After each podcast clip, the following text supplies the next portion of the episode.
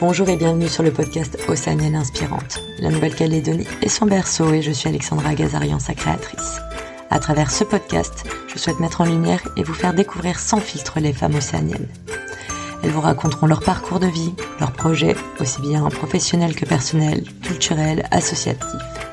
Grâce à ces écoutes, j'espère vous communiquer leur courage et leur audace. Quelles que soient vos origines, vos envies, vos rêves, soyez inspirés, soyez vous-même et bonne écoute.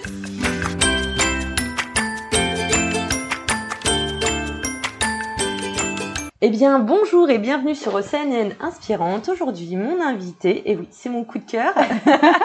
On s'est rencontrés il n'y a pas longtemps et c'est Jerusha Waya. Oui, c'est ça. C'est ça Ah, Merci, bonne prononciation, on est bon. bon, alors, comme tu le sais, euh, je mets tout de suite mes invités à contribution et du coup, je vais te demander de te présenter. Donc, euh, bonjour. Donc, euh, voilà, je m'appelle Jerusha Ouaya, j'ai 29 ans. Euh, je travaille en ce moment à la radio pour la grille d'été. c'est là où on s'est rencontrés, du coup. Et, euh, et donc, euh, bah, je suis géographe de formation. J'ai fait mes études euh, à la Sorbonne. J'ai eu ma licence donc là-bas. Et euh, je suis rentrée en Nouvelle-Calédonie en 2018 euh, dans le but déjà de repartir, mais finalement, bah, je suis restée Covid faisant. Et donc, euh, j'ai débuté une carrière de comédienne euh, à, avec la pièce de Pierre Gopou et le droit au théâtre de Lille euh, donc euh, l'année dernière. Et euh, là maintenant, bah, je suis à la radio euh, en grille d'été euh, et plus si affinité, on verra. c'est fini. tu vas nous raconter. Alors, du coup, tu es originaire de Nouvelle-Calédonie. Oui. Euh, tes parents sont de quelle origine? Euh, mon père est de Marais et euh, ma mère de Lifou. Ok. Et t'as grandi où? J'ai grandi en, bah, j'ai grandi ici. Je suis née ici. Enfin, je suis née à Nouméa. Je suis une Kanak de Nouméa. Euh, j'ai grandi à, à Nouméa jusqu'à mes 10 ans à peu près. Et ensuite, euh, je suis partie en France avec euh, mes parents puisque mon père a fait partie euh, des premières générations des 400 cadres. Donc, euh, on est parti à ce moment-là en, en France, donc en région parisienne et où j'y ai passé en fait euh, la- l'autre moitié euh, donc de mes 10 ans à mes euh, 18 ans à peu près. Donc euh, voilà mon adolescence et mon début de vie d'adulte.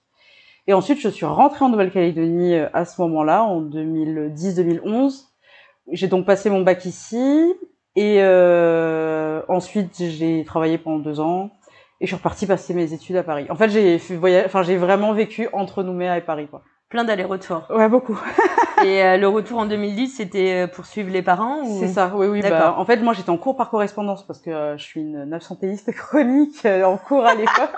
Sur mon bulletin scolaire, il y avait écrit euh, euh, élève fantôme. Enfin, voilà, ce genre de. Donc, j'étais euh, en, en terminale, j'étais en cours par correspondance. Donc, ça n'a pas du tout été dérangeant que je rentre avec mes parents à ce moment-là, puisqu'en France, le système est en, en décalé. Enfin, c'est septembre, euh, septembre, juin. Et donc euh, ça a pas trop dérangé. Et en fait, en arrivant ici, j'ai eu un coup de cœur pour euh, la vie euh, de lycéen ici, avec la mer, voilà. Donc j'ai recommencé l'année scolaire ici. Et donc c'est pour ça que j'ai passé finalement mon bac mon bac ici. Mais je suis rentrée parce que mon père a, a travaillé, du coup avait fini ses études Ouais. et euh, a commencé à travailler ici. Mais il a fait combien d'années d'études? Euh, en fait, mon père est parti pour faire une, euh, un, alors je sais plus comment on dit parce que c'est pas un master. Enfin, maintenant on dirait des- un master, mais je crois qu'à l'époque ça s'appelait un Doug, un, un Doug. Que c'était deux ans. Euh, et après, je sais plus. Enfin, je sais pas comment ça s'appelle, Il- mais c'est l'é- c'est l'équivalent d'un master. Enfin, en tout cas, euh, en Bac. 5. C'est ça. Et Master en fait, après, voilà. Et, euh, et en droit, donc en fait, il a fait d'abord une une année de, je sais plus comment t'appelles ça, une année de Remise à niveau. voilà. Il était en fait, euh, il J'aime bien travaillait si tu me fais des petits signes du Oui, coup. genre, pardon. euh, Vas-y, continue, je fais les traductions. en langue des signes, on essaye. Non, mais euh, en fait, mon père était imprimeur et il faisait des cours de, il avait des cours de droit le soir. C'est comme ça qu'en fait, il est parti, euh, il a donc fait partie du, projet du programme 400 cadres. Et donc, euh, ce programme-là, en fait, permettait aux, bah, à, à ces générations de Kanaks, de Mélanésiens, de pouvoir en fait euh, obtenir des postes de cadre, revenir ici avec euh, le, comment t'appelles ça déjà, euh, par rapport au poste, j'ai oublié le nom. Un, un sorte de rapprochement géographique ou familial, un truc comme ça. Euh, non, mais pour euh... ah mince, bon bah j'ai oublié le mot. Il est dans ma tête, mais ça reviendra.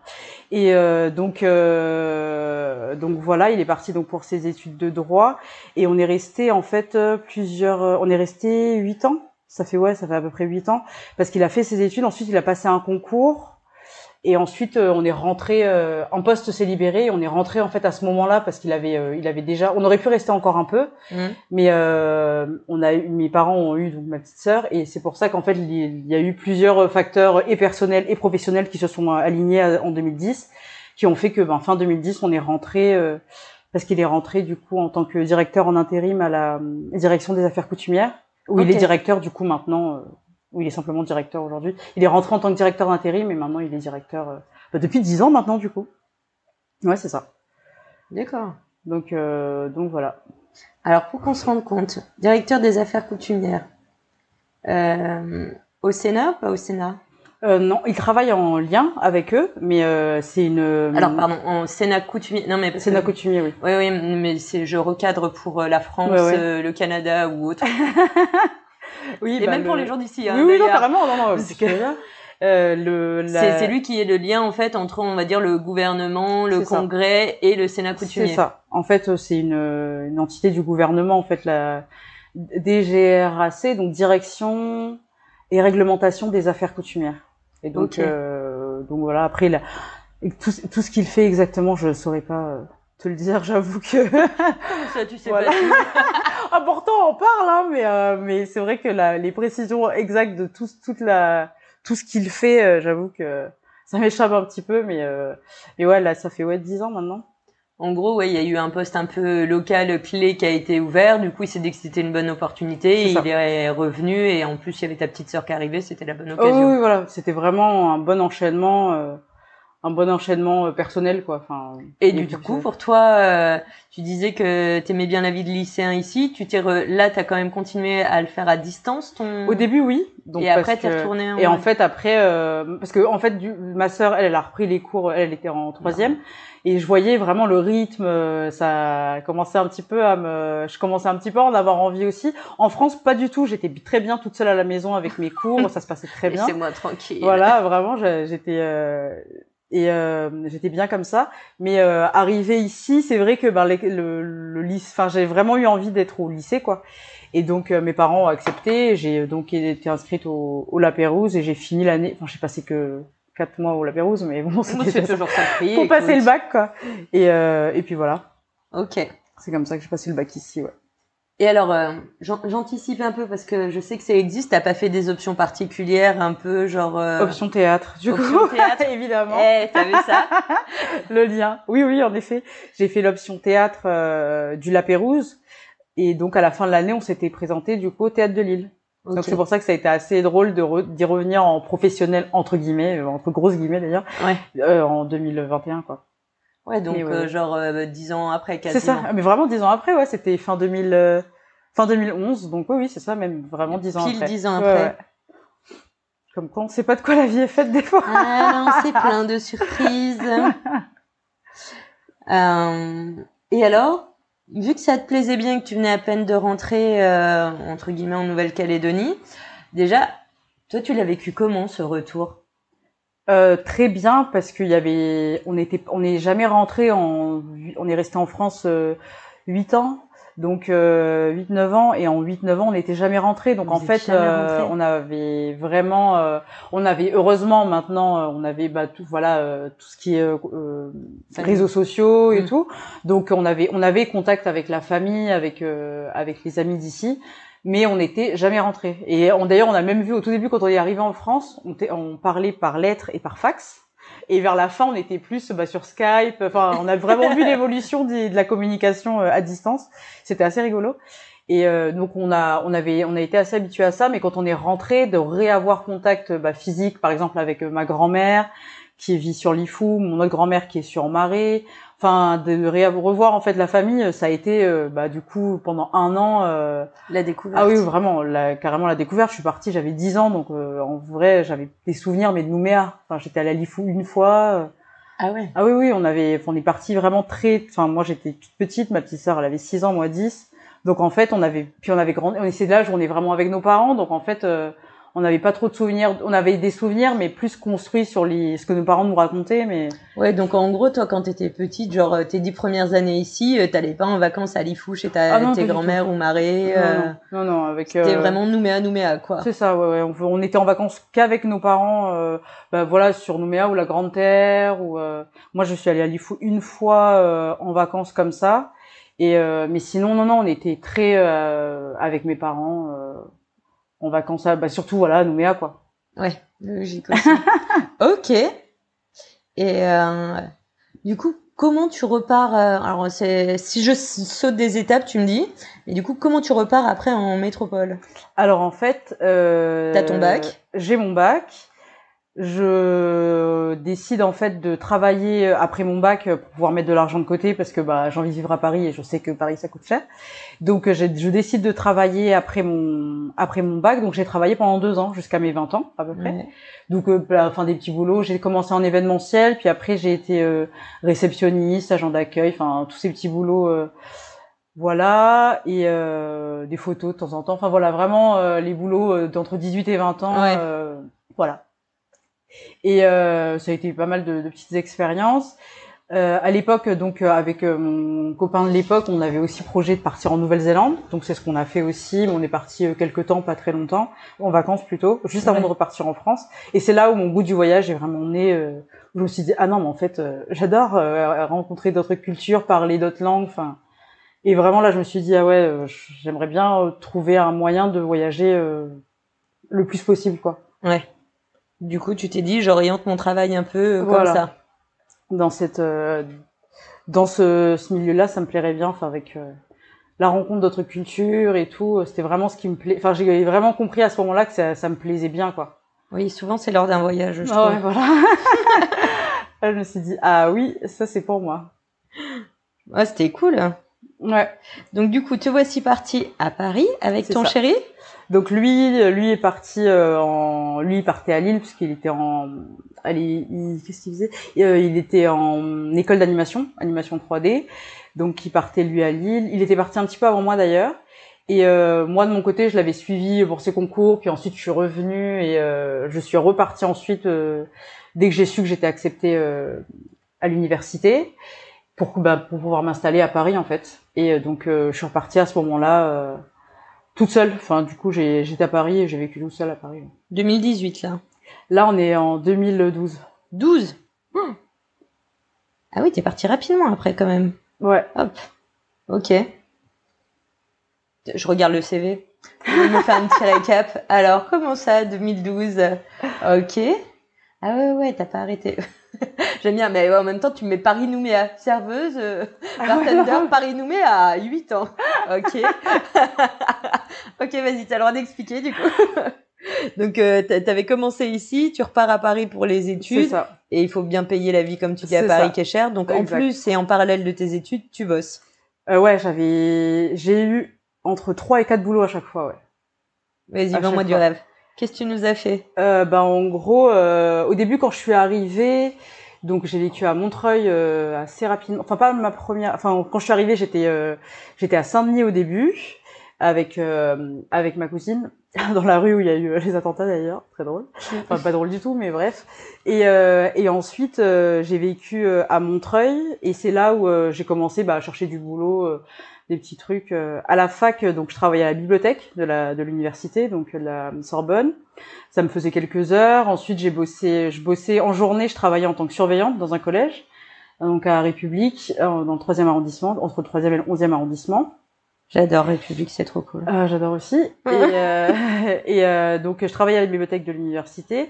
Je travaillais au bar bah, le soir. quand je rentrais en général, je travaillais au, au bar de, de, ma rue en fait qui était juste en haut en fait de ma rue. Donc ça c'était hyper chouette. Ça me faisait euh, ça me faisait des sous et c'était vraiment pas loin de chez moi du coup. Surtout en termes de transport. Mais en termes d'horaire ça te faisait bosser de quelle heure à quelle heure? Euh, bah ça dépendait des soirées. Et, euh, ça, m'arrivait de finir euh, ça m'arrivait ça m'arrivait de finir prendre une douche de dormir une heure et de partir au collège en cours. Ouais, c'est ça. Bah je partais au collège et donc je faisais mes heures du collège. J'allais à la fac Ensuite, je bossais, euh, enfin ça dépendait où je travaillais, parce que des fois, il y a un moment donné, j'étais agent d'accueil dans une salle de sport. Donc c'est, mais je le faisais que entre midi et deux. Enfin, j'avais une heure ou deux dans ce boulot-là que j'ai fait quelques temps. Enfin, j'ai souvent fait des postes d'agent d'accueil. Enfin, les postes. J'étais dans une agence en fait, une agence. c'est pas une agence d'intérim. Je sais pas si on peut appeler ça comme ça. Non, les agences d'hôtesse. C'est ça, d'hôtessaria, voilà, c'est ça, et qui te place selon les missions à droite à gauche au fur et à mesure. Pendant un mois ou deux, ou sinon à l'année. et donc, et donc ouais, à cette époque-là, je travaillais euh, pas mal. Et t'arrivais à gérer tes études en parallèle de tous tes petits boulots euh... Ouais, parce qu'en fait, euh, la première année quand je suis arrivée, enfin vraiment au tout début quand je suis arrivée, j'ai vraiment vu que ça allait, ça allait être compliqué pour moi d'être euh, dans une situation. Enfin, j'avais un peu de, de sous, mes parents un peu m'aider et tout, mais je voyais bien que, enfin, la vie parisienne et en plus moi j'avais envie d'en profiter quand même. Enfin, même si à Paris on avait quand même des avantages, on est en ayant moins de 25 ans, il y avait beaucoup de choses gratuites, etc. Mais euh, je voulais vraiment profiter de la vie parisienne à fond. Et puis je, je voyageais souvent. Euh, enfin, j'avais envie de voyager. Donc euh, même si les vols étaient pas chers, c'était je suis, je suis allée par exemple en Irlande ou enfin j'avais besoin d'avoir au moins un budget de 200 euros voyage. Et voilà. Et même si c'était, enfin c'est pas énorme en fait, mais en tant qu'étudiante c'était c'était quand même des sous quoi. Donc donc c'est pour ça qu'en fait j'ai décidé de, de, de travailler. enfin j'avais ma motivation derrière Mm. pour bosser quoi. Donc c'est pour ça que mais ça a été ouais, il y avait des moments ouais quand je dormais peu euh, J'étais très fatiguée. Ouais, C'est là où tu dis genre, à l'époque, je pouvais faire ça. Est-ce que je pourrais le refaire Est-ce que je recommence? Euh, Non. Mais ouais, non, Parce que quand même, on se dit, tu vois, genre, euh, t'étais à la Sorbonne, tu vois, donc ça, ça, ça claque. Tu vois, euh, comme, disait Clément. Waouh Non, mais Clément, il, va trop faire rire. Clément, euh, gros big up à toi. On pense à toi. tu nous as vendu du rêve. Ah, grave. J'avais l'impression qu'il était en extase devant n'importe quelle phrase que tu disais. Waouh, la Sorbonne, waouh, elle a fait des trucs de dingue. On a 10 ans d'écart, Clément. Mais euh, c'est vrai, malgré tout, tu vois, ça, ça confirme ce, ce côté, c'est impressionnant pour quand même beaucoup de gens n'importe où dans le monde. Hein, je pense, tu dis genre, j'ai fait la Sorbonne. Oui, la, la, la fac, elle a une, une belle. Elle a une belle renommée. Du coup, on se dit que vous devez bûcher comme des malades, que du coup, tu dis, tu dois bûcher. Tu gères ton appart hein, parce que tu, te retrouves indépendante. Donc, du coup, tu apprends ce que c'est que payer tes factures et tout ce qui va mm, avec. Mm. Euh, tu gères quatre boulots à la fois. Tu dors une heure et ton mec est à Lille. Ouais. Je sais pas, moi, ça se passe bien, sinon. ouais, ouais, non, franchement, euh, ça, ça se passait bien. C'était hyper. Euh, en fait hyper intense et puis euh, je trouvais en fait euh, bah après on trouve des, des tips hein. enfin je pense que quand je travaillais à la bibliothèque par exemple souvent à ce moment-là j'en profitais pour faire euh, bah, tout ce qui était mes mes mes devoirs enfin mes devoirs tout ce qui était mes mes rédacs enfin tout ce que je devais faire sur papier quoi et après en géographie, parce qu'en première, quand je suis rentrée à la Sorbonne, j'étais j'étais aussi en histoire. Et en fait, l'histoire, ça me plaît, ça m'a pas plu. Et euh, c'est pour ça que j'ai changé, que j'ai été euh, en géographie, parce que dans ma dans ma classe, il y avait des personnes qui étaient euh, en histoire et en géographie aussi, et du coup, eux, en géographie, j'ai j'ai été à leur cours, je me suis dit, mais non, mais c'est ça que je veux faire, j'adore. Et donc, c'est pour ça que j'ai été en géographie après. Mais la première année en histoire, c'était beaucoup, beaucoup, beaucoup de rédaction, enfin, vraiment énormément de... Donc là, à la bibliothèque, ça m'allait très bien quand j'avais mes quatre heures de boulot, j'étais quasiment, je bossais et tout, puis après, sinon, je me, je bossais sur mon ordinateur, quoi. Et, euh, et puis après, sinon, parce que chez moi, j'avais pas internet encore. Ah. Donc euh, j'avais, moi j'avais trouvé internet, j'avais un quick pas loin de chez moi, et du coup je me mettais dans la rue avec mon ordinateur pour avoir, euh, bah, pour faire quelques recherches, machin. Enfin la première année c'est l'année d'adaptation en fait. Alors attends, en même temps du coup 2012-2013, euh, c'est là où ça a commencé. Attends, moi c'est quand je suis partie de France. J'essaie de me faire un comeback aussi. euh, ouais, Internet commençait à être bien présent, il commençait à y avoir un peu les réseaux sociaux, ça commençait à être bien lancé.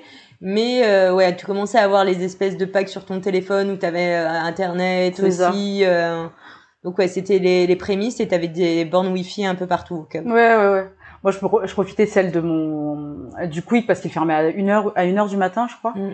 Et donc j'en profitais à ce moment-là parce qu'en fait c'était comme je venais d'arriver, il y avait aussi en fait le côté où euh, bah je voyais vraiment en fait au fur et à mesure les dépenses qui allaient euh, Paris ça coûte vraiment cher, cher ouais. et euh, j'avais un tout petit appart mais euh, il y avait les frais d'agent, enfin tous les trucs que tu découvres bah, quand tu deviens indépendant quoi. Et donc en fait à ce moment-là je me dis ah ouais moi j'avais prévu ce budget là mais en fait mon budget il explose en 2 3 4 c'est pas du tout ça quoi. Et donc à ce moment-là, je me dis bon bah il faut que je réduise au maximum mes dépenses et, euh, et que je fasse voilà au mieux. Et donc je profitais bah, à ce moment-là. En fait, ça rend hyper créatif. Enfin, vraiment de, de, de, galérer, ça rend hyper créatif. et moi, les gens dans ma rue, du coup, euh, ils ont été, enfin, c'est pour ça que j'adore Montreuil, c'est que ils nous ont remarqué que bah j'étais tout le temps au Quick, à, j'arrivais au Quick, à je sais pas, à 23 h minuit, je m'installais avec mon ordinateur à côté, dehors parce que bah j'allais pas manger dedans et tout. Et du coup, bah, la nana qui faisait le ménage, elle me laissait rentrer sur la table sur le côté, et puis moi je continuais, et puis elle me disait bon bah dès que j'ai fini, elle éteignait tout, et puis voilà quoi. Et donc en fait comme ça, j'ai rencontré pas mal de gens qui ont été hyper euh, présents après pour moi, euh, pour plein de trucs, enfin à Noël parce que j'ai passé Noël du coup toute seule les premières années, venir m'apporter des petits repas, enfin vraiment euh, j'ai rencontré là la seule solidarité des gens. Euh, à ce moment-là, enfin même des, des, des mamans et tout, parce que moi du coup forcément j'étais loin de mes parents. Donc, euh, donc ouais, ça a été, euh, ça m'a rendu hyper créative et puis euh, j'ai vu d'autres relations, voilà, mm. les relations humaines. Tu découvres vraiment. C'est souvent des gens qui ont rien qui te donnent à toi, qui a rien encore. Enfin, tu vois, c'était donc c'était hyper. oui, mais c'est les gens qui comprennent ta situation et ce que tu vis parce qu'ils le vivent aussi. C'est ça, c'est ça, c'est ça. Ah ouais, non, non, mais c'était hyper enrichissant et j'ai gardé vraiment des des très très bons souvenirs de cette période, même s'il y a eu des, enfin c'était compliqué, mais mais j'ai gardé vraiment des très bons souvenirs. Et puis euh, du coup, je voyais quand j'ai commencé vraiment à travailler, euh, j'ai compris, enfin toute chaque petite pièce avait sa valeur. Enfin voilà, il y avait ce truc là qui a, qui est vraiment rentré à ce moment-là. J'ai senti que je grandissais quoi. Découverte de la notion de l'argent quoi. Ouais, voilà, c'est ça. Et euh, comment tu t'es retrouvée? Parce que quand même alors, on confirme, hein, tu as fait 25 boulots différents, tous cumulés, on voit ton CV. Euh, moi, ça m'a fait rire, j'avais l'impression de lire le mien, tu sais, genre, les gens, ils font, euh, mais comment tu faisais? Ben, j'étais un bébé beaucoup, j'étais à fond. c'est ça. C'est ça. Le sommeil, c'est un concept. voilà, je, je, conceptualisais, je dormais tout en un week-end, des fois. on trouve des techniques. Et c'est là quand même où, euh, alors attends, mais c'est vrai qu'il y en a partout. Euh, du coup, tu te retrouves d'abord à être chroniqueuse radio. Oui, ça c'était. Euh... Alors attends, même avant mini atelier reportage en tant qu'assistante éducation. Alors j'adore déjà au collège Montgolfière. C'est génial ce nom de collège. J'adore. ouais, ouais c'était bah, le, collège où je bossais en tant que surveillante. Ouais. Et euh, la première année où j'ai travaillé dans ce collège, le, le un des un de mes collègues, donc qui était euh, lui aussi euh, assistant d'éducation, était en école de cinéma. Et qui d'ailleurs connaissait un de mes cousins qui est, réalisateur ici, Nouna Louépac. Et il me dit, mais tu connais pas Nouné et tout? Je me dis, mais non, la Calédonie, c'est, enfin, là, il me parlait quelqu'un de Calédonie, on là, c'est abusé, hein. c'est petit la Calédonie, mais là, à ce point, euh, Et lui, je le connaissais, euh, bah voilà, du coup, on a, il m'a demandé si je voulais l'aider, euh, à préparer des projets avec les élèves. Euh, parce qu'on avait le droit de leur proposer des projets, euh, mais bon après c'était sur notre temps de travail perso quoi. Donc euh, et moi à cette époque-là, ça m'intéressait déjà de, enfin mmh. tout ce qui était euh, communication, euh, tout ce qui était euh, réalisation, production et tout, parce que j'avais avant 2012, avant de partir, j'avais été dans un, j'avais été modèle et j'avais travaillé dans un clip. Et en fait j'avais vu il y avait quelqu'un qui était venu de France, il y avait comment il s'appelle? Malik Diouf qui jouait dans Les Yamakasi et qui avait lancé sa marque et tout. Et quand ils étaient venus euh, j'avais euh, donc euh, été euh, été présente pour euh, bah, poser pour lui et puis pour le clip de son le clip de sa marque. Et en fait j'avais vu là à ce moment-là ouais tout ce qu'il y avait un petit peu derrière. Et en fait c'est vraiment ça qui m'intéressait la réalisation et tout. Donc je m'étais dit purée un jour j'aimerais trop mais bon, voilà, il y avait mes études, mais j'avais vraiment envie de ça. Et quand j'ai rencontré Alexandre, donc avec qui j'ai travaillé euh, au collège, je lui ai parlé de ça en lui disant, bah ça m'intéresserait bien, voilà, d'en apprendre plus. Ça fait pas partie de mes études, mais j'aimerais bien. Et donc il m'a dit, bah écoute, euh, je te, je t'en parle, enfin je te, je t'apprends, et puis. Euh, et donc il m'a un peu montré, voilà, caméra, machin, les. Et alors, c'est Alexandre qui, dis-nous tout? Son nom de famille, par contre, je l'ai plus. Bah tu me redonneras. Comme ça, on verra. Et il a continué, il fait toujours ça? Euh, bah lui du coup après donc c'était ça cette année-là il a arrêté euh, bah, à ce, cette année-là parce que souvent surveillant c'est jamais un boulot que tu fais mm. toute ta vie. Enfin s'il y en a mais euh, mais à cet âge-là dans la plupart des cas c'est des étudiants qui font ça. ouais. et lui donc c'était sa dernière année à l'école mais je l'ai peut-être sur LinkedIn sûrement mais j'ai plus son nom de famille là, ça me ça m'échappe Et tu sais s'il a continué ou pas euh, le cinéma de cinéma Oui, oui certainement. Oui, ça c'est sûr. Euh, je pense. Après, j'ai pas, on a gardé contact, mais voilà, euh, très de manière euh, sporadique quoi. Mais euh, mais ouais, lui, il était vraiment à fond dedans. Il faisait, enfin, il avait vraiment ça à côté. Et il faisait le boulot de surveillant, pareil, hein, comme moi, pour bah, c'était plus alimentaire, quoi. Alimentaire, ouais. mais ce collège, il a eu vraiment, il avait l'avantage de pouvoir nous offrir la possibilité de proposer des ateliers. Et donc c'est là où euh, Alexandre m'a dit bah écoute, je te montre un peu et puis tu m'assistes et tout. Puis au final, à la fin de l'année, quand lui du coup était beaucoup moins présent, c'est vraiment moi qui a chapeauté le, le projet avec les enfants. Et là, je me suis dit bah ouais, déjà j'adore travailler avec les enfants. Il y avait ce côté puis ils sont hyper créatifs, hein, voilà.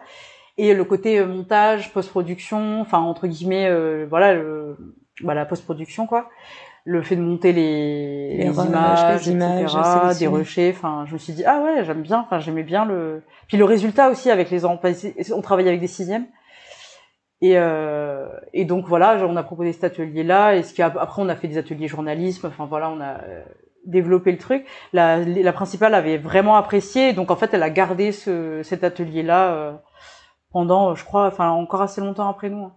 Ah, c'est cool. Ah ouais, vraiment. Bah, parce que parce qu'en fait, on s'est rendu compte à ce moment-là déjà, bah, les élèves sont hyper créatifs, mais surtout qu'ils avaient des trucs à raconter. Et donc euh, c'était drôle de voir leur leurs yeux par leurs yeux la vie du collège, la vie de la à la cantine, les relations qu'ils avaient entre eux. Enfin vraiment, c'était hyper chouette, hyper enrichissant pour nous parce que du coup on avait une meilleure communication avec eux euh, dans la pas dans l'éducation, mais dans le bah, dans le rapport avec les élèves en fait, on était du coup beaucoup moins euh, dans la punition, mais plus dans l'accompagnement. Enfin, en fait, ça, nous aussi, notre, notre équipe, c'est parce que ça a été la première année, mais après, on a continué à travailler même quand Alexandre est parti.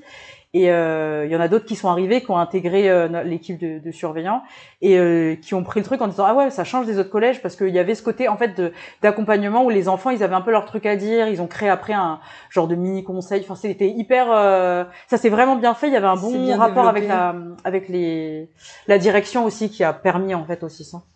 Ouais, c'est cool. Ouais, c'était super chouette, carrément. Et alors, c'est là où tu t'es. Comment t'arrives à chaque fois à, sauter d'un truc à un autre? Parce qu'après, moi, j'ai chroniqueuse radio, préparation de chronique, enregistrement plateau. Du coup, je sais que c'est des podcasts qu'on en a parlé quand, quand je t'ai interviewé la première fois. c'est des rencontres aussi, c'est comment ça C'est ça, euh, ouais. Alors, bah donc la première année à la Sorbonne, j'étais en histoire, où j'ai rencontré pas mal de, de, gens et tout, hyper intéressant. Enfin, c'est un peu l'avantage de des universités comme comme celle-ci, parce que bah, en fait, tu rencontres euh, un panel de gens euh, qui arrivent de. Enfin, il y a vraiment un de plein d'endroits avec euh, plein de. Vraiment, c'est hyper riche en termes de rencontres.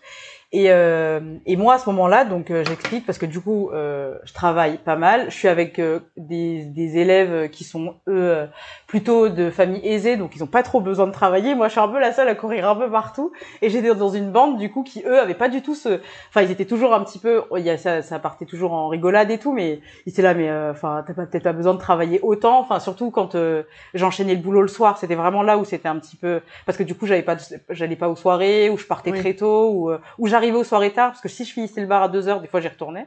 Enfin voilà. Et, euh, et donc en fait, ça me faisait un peu un rythme de vie en décalé.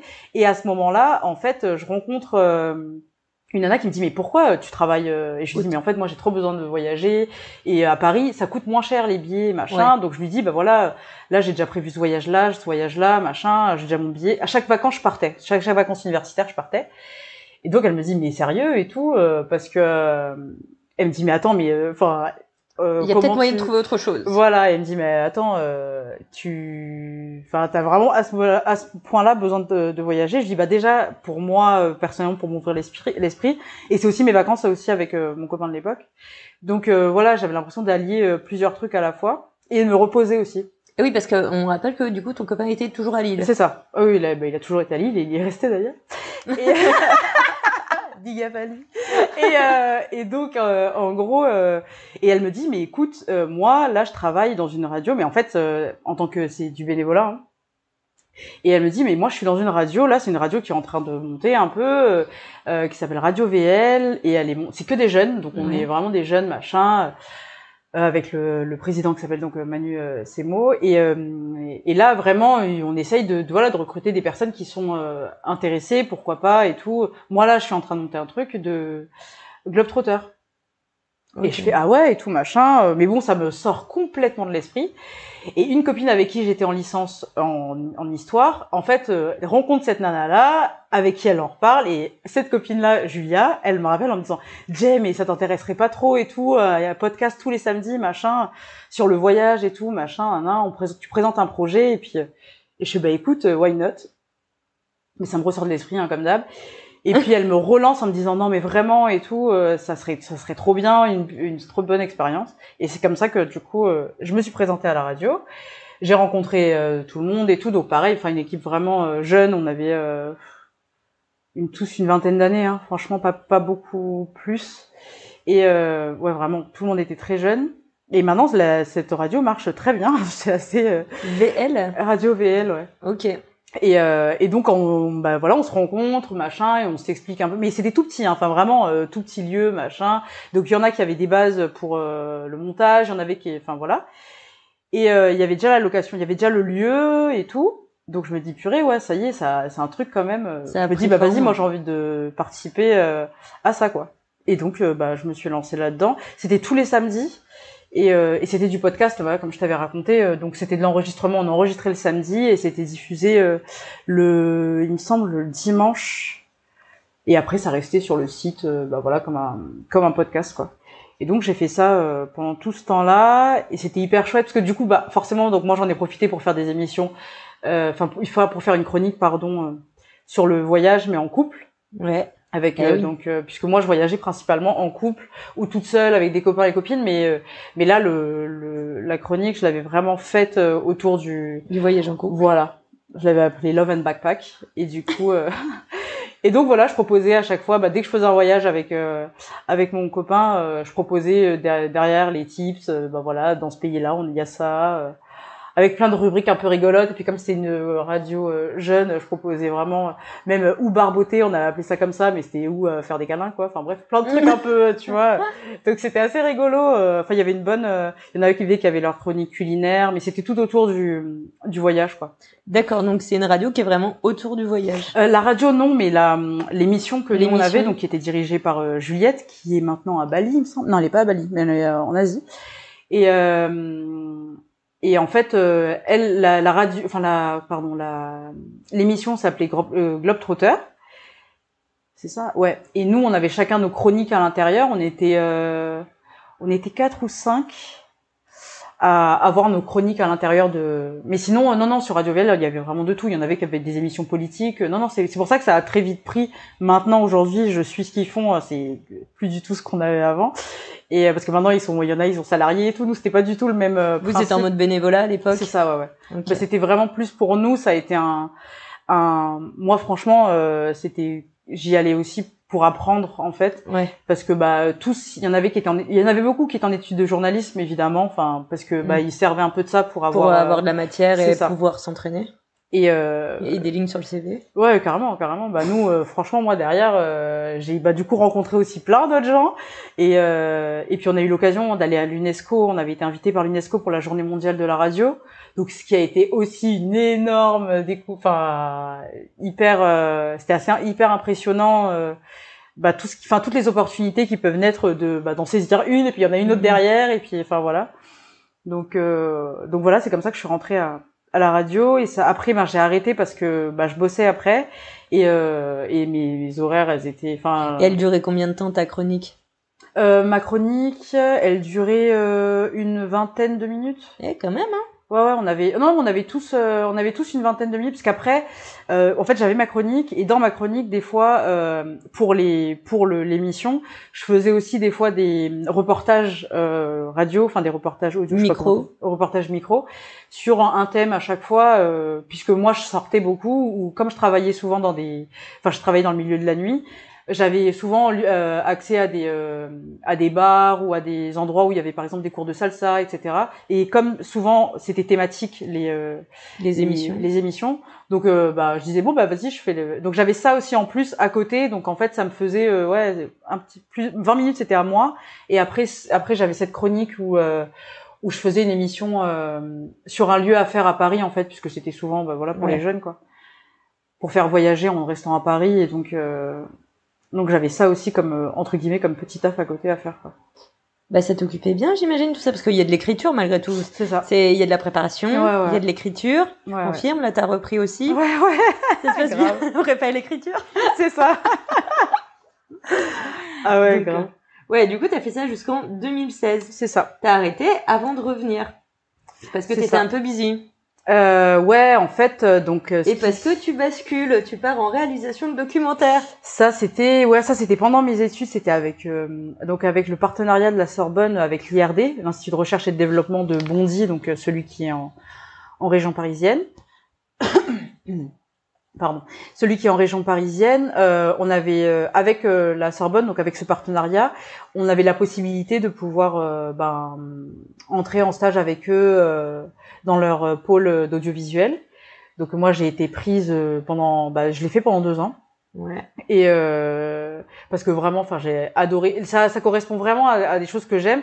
Mais c'est vrai qu'il y avait ce côté où, euh, dans mes études directement, a, j'étais pas en réal, quoi. Enfin, moi, je faisais euh, la climatologie. Enfin, c'était pas du tout le même truc.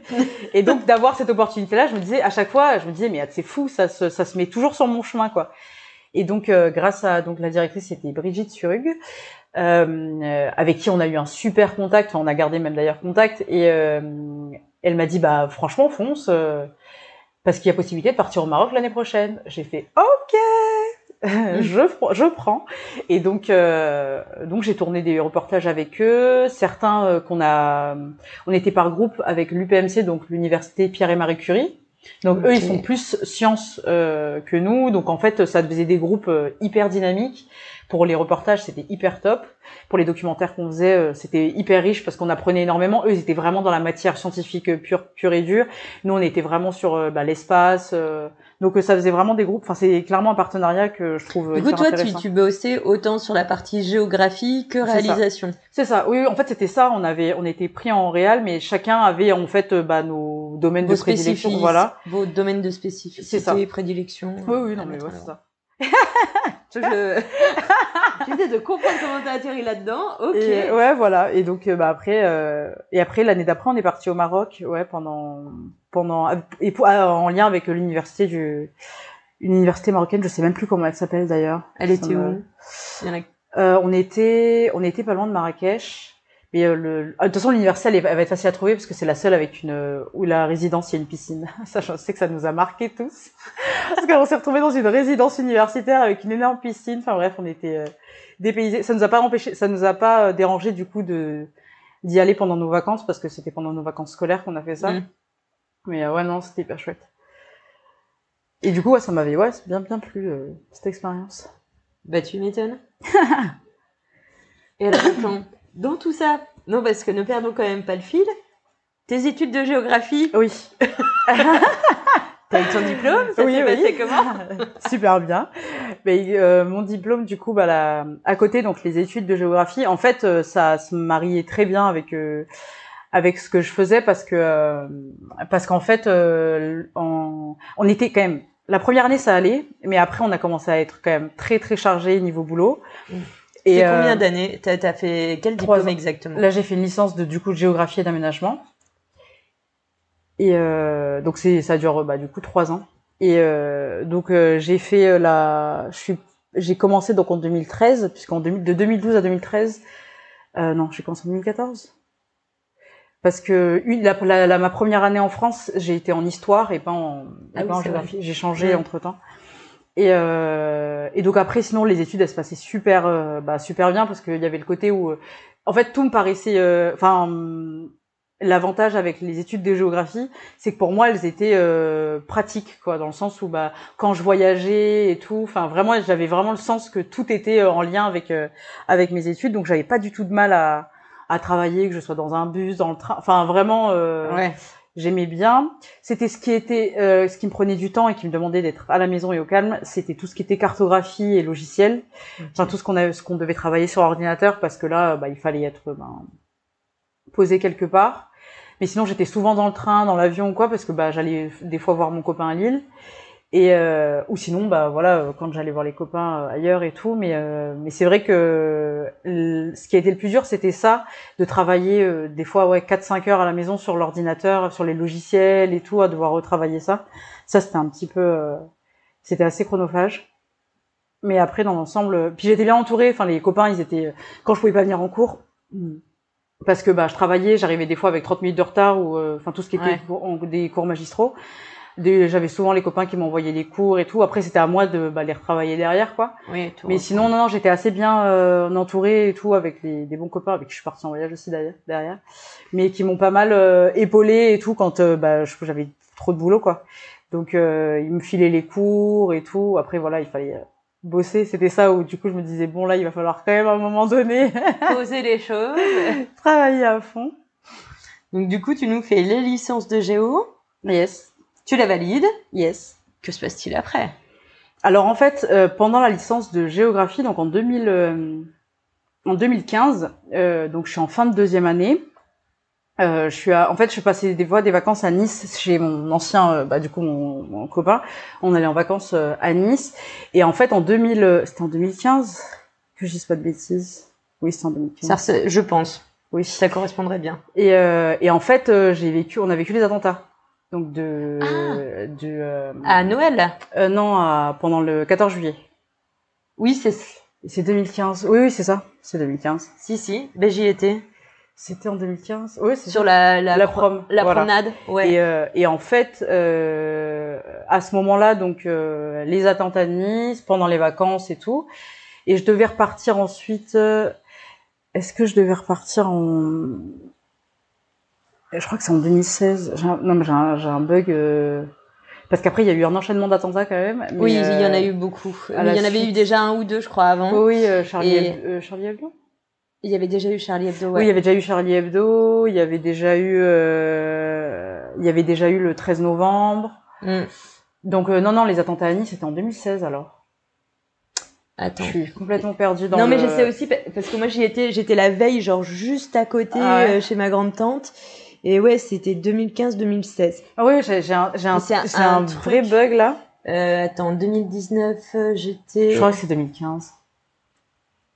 Je crois que c'est 2015 parce que début de, parce que Charlie Hebdo, parce que Charlie Hebdo, je crois que c'est janvier Je 2015. suis arrivée ici en 2012. Tu sais, genre les meufs qui ont une vie tellement de ouf. Je suis arrivée ici en 2012, je suis repartie là-bas en quelle année Ah bah Non, mais je crois alors que c'est j'ai mis deux 2016. ans. Ouais, moi j'aurais dit peut-être Non mais c'est 2016 alors. 16. C'est 2016 parce que euh, parce qu'il y a eu. euh, Attends, si on refait sur tes études, c'est plus facile. Ouais. T'as commencé en 2013, 13, mais là t'as fait 2013-14 histoire. 14, Donc 14, 15, 15, euh, ouais, donc c'est 15, 16. 15, 16. Donc c'est Donc, 16 si 16. c'est la deuxième année. oui. Eh. Eh, pas mal. Pas mal, pas mal. Oui, oui, c'est ça, parce que 2015, il y avait eu, euh, il y avait eu Charlie Hebdo, et après, novembre 2015, 15. il y avait eu euh, euh, le Bataclan. Exact. Donc, en fait, c'est l'année d'après, donc si, c'est 2016. Et, oui, on euh, pensait que c'était, ça s'était un peu calmé. Et, euh, Et en fait, pas du tout. Pas du tout. Ouais, ouais, ça a été un enchaînement. Euh... Ouais, c'est ça, c'est 2016.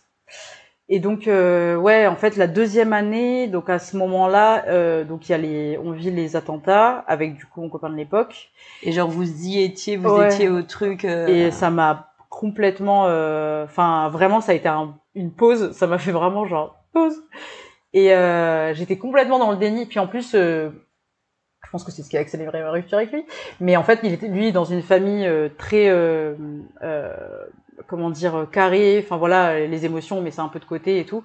Ce qui du coup, à ce moment-là, était pas du tout le bon moment, quoi. Et en fait, euh, euh, après le traumatisme donc euh, des attentats, donc après cette nuit-là, euh, ça a été tout de suite, euh, on se tait, on n'en parle pas, quoi.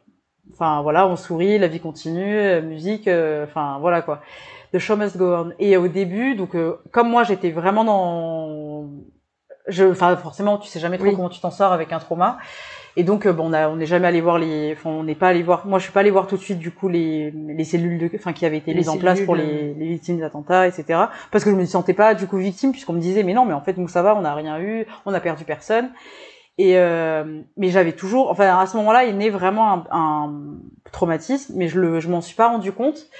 Et c'est euh, vraiment euh, au retour sur Paris, donc euh, à la suite des, de cet été-là, quand je suis rentrée à Paris pour me préparer pour le boulot, parce que je reprenais le boulot Ouais. fin août. Donc euh, je suis rentrée à Paris et là euh, j'ai commencé à voir euh, vraiment les bah dès que je rentrais dans un magasin, je me le premier truc je me souviens enfin qui m'a où ça m'a alerté, c'est que j'étais dans un magasin et le magasin allait fermer. Et en fait du coup ils ont commencé à baisser les grilles et je me suis réfugiée sous la caisse.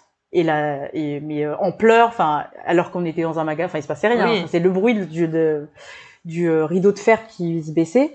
et je me suis et j'étais en pleurs total enfin fallait pas qu'on me touche et tout je me dis et j'avais jamais avant tout ça enfin je suis pas Mm. quelqu'un euh, trop enfin je suis pas enfin je suis, je suis, sensible mais euh, mais de pas au bruit enfin pas comme ça Oui. quoi et euh, et de là en fait euh, ça a été assez difficile donc en fait de reprendre euh, le boulot les transports je supportais de moins en moins les gens enfin et mais à ce moment-là j'avais aucune conscience du traumatisme Du euh, pourquoi du et d'où ça venait. Pas du tout. Et j'ai repris le boulot, donc euh, tant bien que mal. Donc tout cette, cette fin d'été, euh, je l'ai passé vraiment quasiment euh, enfermée chez moi, euh, alors que c'était pas du. Enfin c'est là où ça a un peu alerté aussi mes amis et tout, parce que bah, j'ai pas repris le boulot au bar, j'ai pas repris. Et euh, mais moi, pour moi, c'était non, mais j'avais besoin d'une pause. Et euh, et en fait, euh, donc euh, j'ai bossé, euh, j'ai repris le boulot au collège. Et à cette époque-là, donc euh, suite à l'année avec les attentats et tout, euh, on devait faire des exercices euh, justement pour bah, euh, comment dire entraîner les élèves en cas où s'il y avait des attentats quoi. Avec les sirènes et tout. Ouais voilà avec les pompiers en fait les pompiers qui venaient euh, donc euh, l'après-midi dans le collège et nous euh, et qui devaient faire comme s'ils tiraient et tout machin et ils tapaient dans les trucs enfin vraiment euh, Ah, ils leur ont fait des euh, simulations oui, oui, simulation. d'attentats Ah oui, dans les collèges. euh, ils l'ont ils l'ont fait dans beaucoup de collèges. Hein. Enfin, c'était vraiment le plan. Je sais pas comment ils appelaient ça, mais dans, dans les collèges et lycées, ils ont fait ce plan-là pendant pendant des mois. Et, euh, et en fait, à République, donc là où je travaillais, suite aux attentats de du Bataclan, évidemment, euh, depuis les attentats du Bataclan, République, ça ressemblait. Enfin, il y avait voilà, il- on sentait, il y avait une euh, comme- parce que le Bataclan est pas loin. Pour ceux qui faisait un peu pas. désert, ouais. Et c'était, on le sentait, enfin il y avait une ambiance. Puis le quartier où je travaillais, en fait, c'est un quartier où il y avait beaucoup d'écoles juives et tout. Enfin c'est toute la une, c'est une rue. Enfin c'est vraiment entre République et euh, Arts et Métiers. Et en fait toutes ces petites rues là, t'avais vraiment que des mecs, des militaires avec des calages dans les rues quoi. Ah Et donc euh, forcément, euh, donc après, donc moi je me rends pas compte, mais euh, à ce moment-là, je fais cette rue, cette rue là tous les matins, mais euh, maintenant les mecs je les vois différemment parce que bah du coup euh, mon esprit il était un petit peu euh, chamboulé parce que j'avais vécu. Et, euh, et donc, euh, en reprenant le boulot, même la fac, ça avait changé. On n'avait plus le droit d'aller à la bibliothèque. Enfin, mon boulot à la bibliothèque, j'avais arrêté puisque, en fait, les vitres, elles étaient, euh, on n'avait plus le droit d'être pro- proche des vitres. Enfin, il y avait tous ces trucs-là qui avaient été mis en Ouais, place. il y avait eu plein de trucs. l'état d'urgence, en fait. Et comme la, la France était en état d'urgence, le, le côté un peu euh, euh, joyeux du truc, euh, voilà quoi, c'était un petit, peu- était un peu passé euh, à la trappe. Oui, Et, euh, et donc euh, c'était un petit peu angoissant et tout, mais je mettais toujours un peu de côté mes angoisses, chose à ne surtout pas faire, je le dis clairement. Et, euh, et donc quand j'ai repris le boulot, à ce moment-là, donc là ça se passe bien au début, et après à la, sur la, euh, dans les mois qui suivent, on nous apprend qu'on va faire des simulations à attentats. Je me dis bon, bah, moyen, mais bon, euh, voilà. euh, De toute Ouais, façon, nous on sait que c'est faux. ça fait- enfin, voilà, ouais. c'est fait partie du taf quoi. Et euh, donc ce jour-là, on reçoit notre planning, donc on nous dit voilà les, les pompiers arrivent à 14h, moi je regarde mon planning. Et à ce moment-là, je suis en salle de permanence. Et je me dis oh putain, le stress monte un peu et tout, je me dis enfin j'avais pas envie d'être enfermée avec les les gamins en salle de permanence, enfin bon, mais bon voilà, je fais le taf. Et donc les pompiers arrivent, enfin les pompiers arrivent euh, déguisés, cagoulés, machin, enfin il y avait vraiment ce truc euh, hyper euh, c'était hyper tendu quoi. Ah Et ouais. c'était euh, enfin c'était vraiment hyper anxiogène.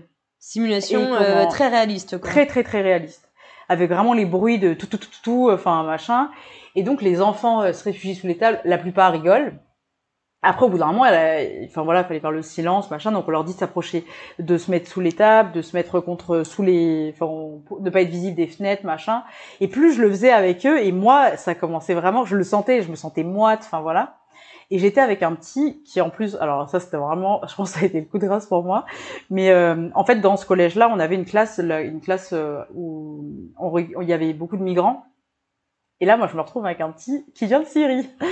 et donc, lui, mort de rire, mais il rigolait euh, de bon cœur. Hein. Il était là, mais euh, vous savez pas et tout machin. Et donc, lui, il commence à s'énerver. Mais en fait, il était, je pense que c'était aussi son traumatisme à lui qui était réveillé. Je pense que cette idée, elle était très mauvaise hein, de la part de la mairie. oui, mais- oui, oui. et en fait, ce gamin-là, Amine, il me dit euh, non mais tu sais, euh, euh, vous avez jamais vu mourir des gens. Et lui, il, tu vois, il avait un peu ce propos-là avec les autres élèves qui, eux, étaient là. Non mais t'imagines, ils avaient un peu peur. Il y en avait qui avaient vraiment peur. C'était vraiment euh, pas du, c'est très anxiogène. Hein, vraiment, j'ai un très mauvais souvenir. Et en fait, son rire, il m'est resté vraiment dans la tête. Euh, après, euh, donc après la simulation, on, on se rejoint dans la cour et tout, et on explique aux élèves, voilà, ce qu'il faut faire, pas faire, machin, s'ils entendent du bruit, machin, blabla. Et euh, à la fin, euh, moi, je sens que ça y est, en fait, c'est trop pour moi. euh, Là, c'est plus possible. Et donc, euh, je demande à partir du collège en fait, je demande à la, directrice ouais faut que je rentre là, je suis pas bien. Donc j'ai été complètement, enfin j'ai été malade quoi. Et de là, ça a été hyper dur de reprendre le boulot. Et derrière ça, je suis tombée malade. Ah ouais. Donc euh, je suis tombée gravement malade et euh, ça m'a, bah, j'ai pas pu finir du coup ma, ma euh, troisième année. Ouais. Donc parce que là j'étais en troisième année, donc j'ai pas pu finir ma troisième année et j'ai demandé un report et donc j'avais comme j'étais euh, du coup euh, malade, la Sorbonne a accepté et ils m'ont ils m'ont laissé un, je sais pas comment t'appelles ça, mais en gros euh, pendant deux ans, euh, enfin selon voilà comment je me rétablissais et tout. Ah, il te laisse une sorte de délai pour pouvoir Voilà, reprendre. euh, avec une place assurée, euh, voilà.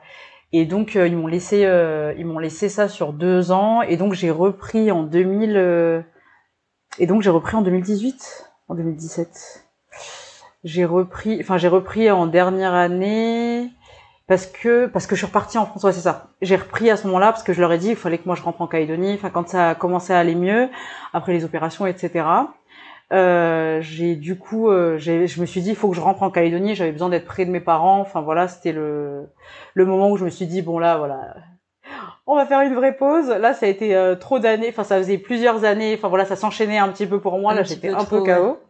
Et du coup, je me suis dit, je rentre en Calédonie. Il faut que je me repose quoi. Mais je voulais finir ma licence. Et donc, euh, j'avais comme j'avais validé déjà pas mal de matières, ça a été accepté que je vienne passer juste l'examen final. Euh, donc, euh, donc c'était l'été. J'ai passé l'examen final. En, c'était l'été 2019. C'était pas 2018, hein, c'était l'été 2019 parce que je suis rentrée en 2018 ici.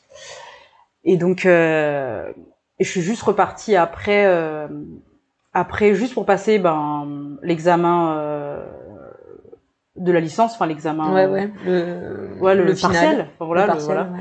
le- le- la fin. Et du coup, euh, du The coup, one. voilà, la fin enfin deux ans après. Et donc euh, c'est comme ça que je suis repartie à ce moment-là, mais j'y suis repartie juste pour passer les et puis repasser un peu des vacances, enfin parce qu'il n'y avait pas le Covid encore à l'époque. Donc euh, et je m'étais dit bon bah tant mieux, voilà, là ça allait mieux et tout, mais bon j'avais tout le travail du coup après à faire euh, euh, lié au trauma de la de l'attentat, la suite après de, de la maladie parce qu'en fait euh, quand j'ai été malade, je me suis pété toute la mâchoire de douleurs euh, parce que j'avais des douleurs, des migraines de fou. C'est pour ça que tu parlais d'opération? Ouais, ouais, j'ai été en fait euh, à plusieurs reprises opérée puisque j'ai perdu quasiment la totalité, presque, enfin pas mal de mes dents. Et euh, je l'ai pété en fait dans mon sommeil. euh, je pense que la, le, le fait de, enfin le soir en fait, je devais avoir super mal et je compressais en fait ma, ma mâchoire et ça m'éclatait les dents. Et du coup, je me réveillais avec des dents. euh, Enfin, c'est l'image est très dents. belle. Être sympa. et, ouais, ouais. ouais, c'était super sympa. Ouais, ouais, en gros, ça, ça devait être. euh, Enfin, je dis ça, non, mais genre, la meuf qui te dit ça, genre comme si elle connaissait. Et tu, dis- tu revivais peut-être les trucs et tu stressais, Ouais, et avait- du coup. euh, Ouais, je pense. Ah, bah là, a posteriori, maintenant, aujourd'hui, donc euh, des années plus tard, je me rends compte qu'en fait, le fait d'avoir euh, du, enfin, d'avoir gardé les choses pour moi et d'être, d'être resté avec le truc en disant, non mais on, enfin, c'est pas grave et tout, enfin, euh, c'est pas un sujet. euh, En fait, les, les cauchemars que je faisais, les images qui me revenaient et Mm. tout, enfin, toutes les, surtout, enfin, moi, il y avait vraiment beaucoup d'images qui m'ont traumatisé, qui sont restées euh, euh, bien marquées dans mon esprit. Ces images-là, quand elles sont revenues, en fait, euh, elles venaient vraiment comme un, un peu un rêve et tout, mais je me rendais pas compte. hein. Enfin, j'avais jamais vécu de, de traumatisme. Enfin, comme tout le monde, on a tous vécu des, des petits trucs et tout, mais j'avais jamais, je, je comprenais pas en fait ce que c'était un trauma. euh, profond. Voilà. et, et, euh, et surtout, en fait, la, la vraiment la, la- le, sentiment vraiment de se dire ah bah je vais mourir, je vais mourir, je vais mourir, c'est sûr. Enfin, ce sentiment-là, en fait, je me rendais pas compte que euh, bah il fallait l'enlever. Enfin, ce- que ce truc-là, euh, ce, ce sentiment-là, quand tu vis un traumatisme euh, comme ça pendant, même si, enfin, c'est très court. Enfin, finalement, ça, c'est c'est très court comme instant.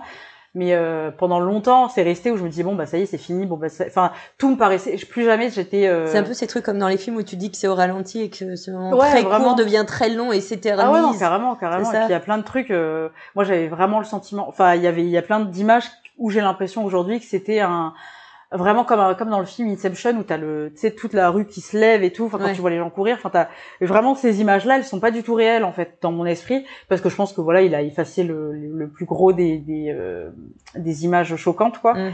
Mais euh, mais c'est vrai que en fait, euh, le fait d'avoir euh, gardé ça pour moi, finalement, au bout d'un moment, c'est mon corps qui a qui a qui a eu besoin de l'éliminer d'une autre manière. En fait, il a et moi, j'en parlais pas et je pense que c'est pour ça. Enfin, je crois assez à ça, au fait que bah souvent quand on tombe malade, enfin la place des tumeurs et tout, elle a un peu un lien avec l'endroit du problème. Enfin.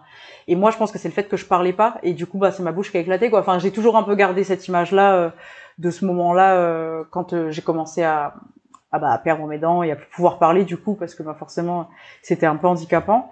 Et enfin et douloureux mais euh, mais surtout handicapant même physiquement parce que bah en tant que femme la mâchoire en plus ouais, ouais, puis en tant que femme il y a aussi ce côté enfin même je pense en tant en tant qu'homme mais en tant que femme il y a ce côté où tu te enfin quand ton visage il change ou enfin il y a ce truc où tu te reconnais enfin il y a, y a, ce que tu renvoies comme image de toi et tout enfin tu vois les, des fois de se voir avec euh, édenté et tout enfin c'est un truc tu moi je bah, me c'était pas moi quoi. Enfin j'étais clairement édenté dans un moins de 30 ans ah ouais, clairement tu te reconnais pas. Ah oui et puis c'était euh, non non c'était clairement euh, l'image de, de que j'avais de moi elle était complètement euh, j'étais en décalage total avec l'image que me renvoyait le miroir quoi.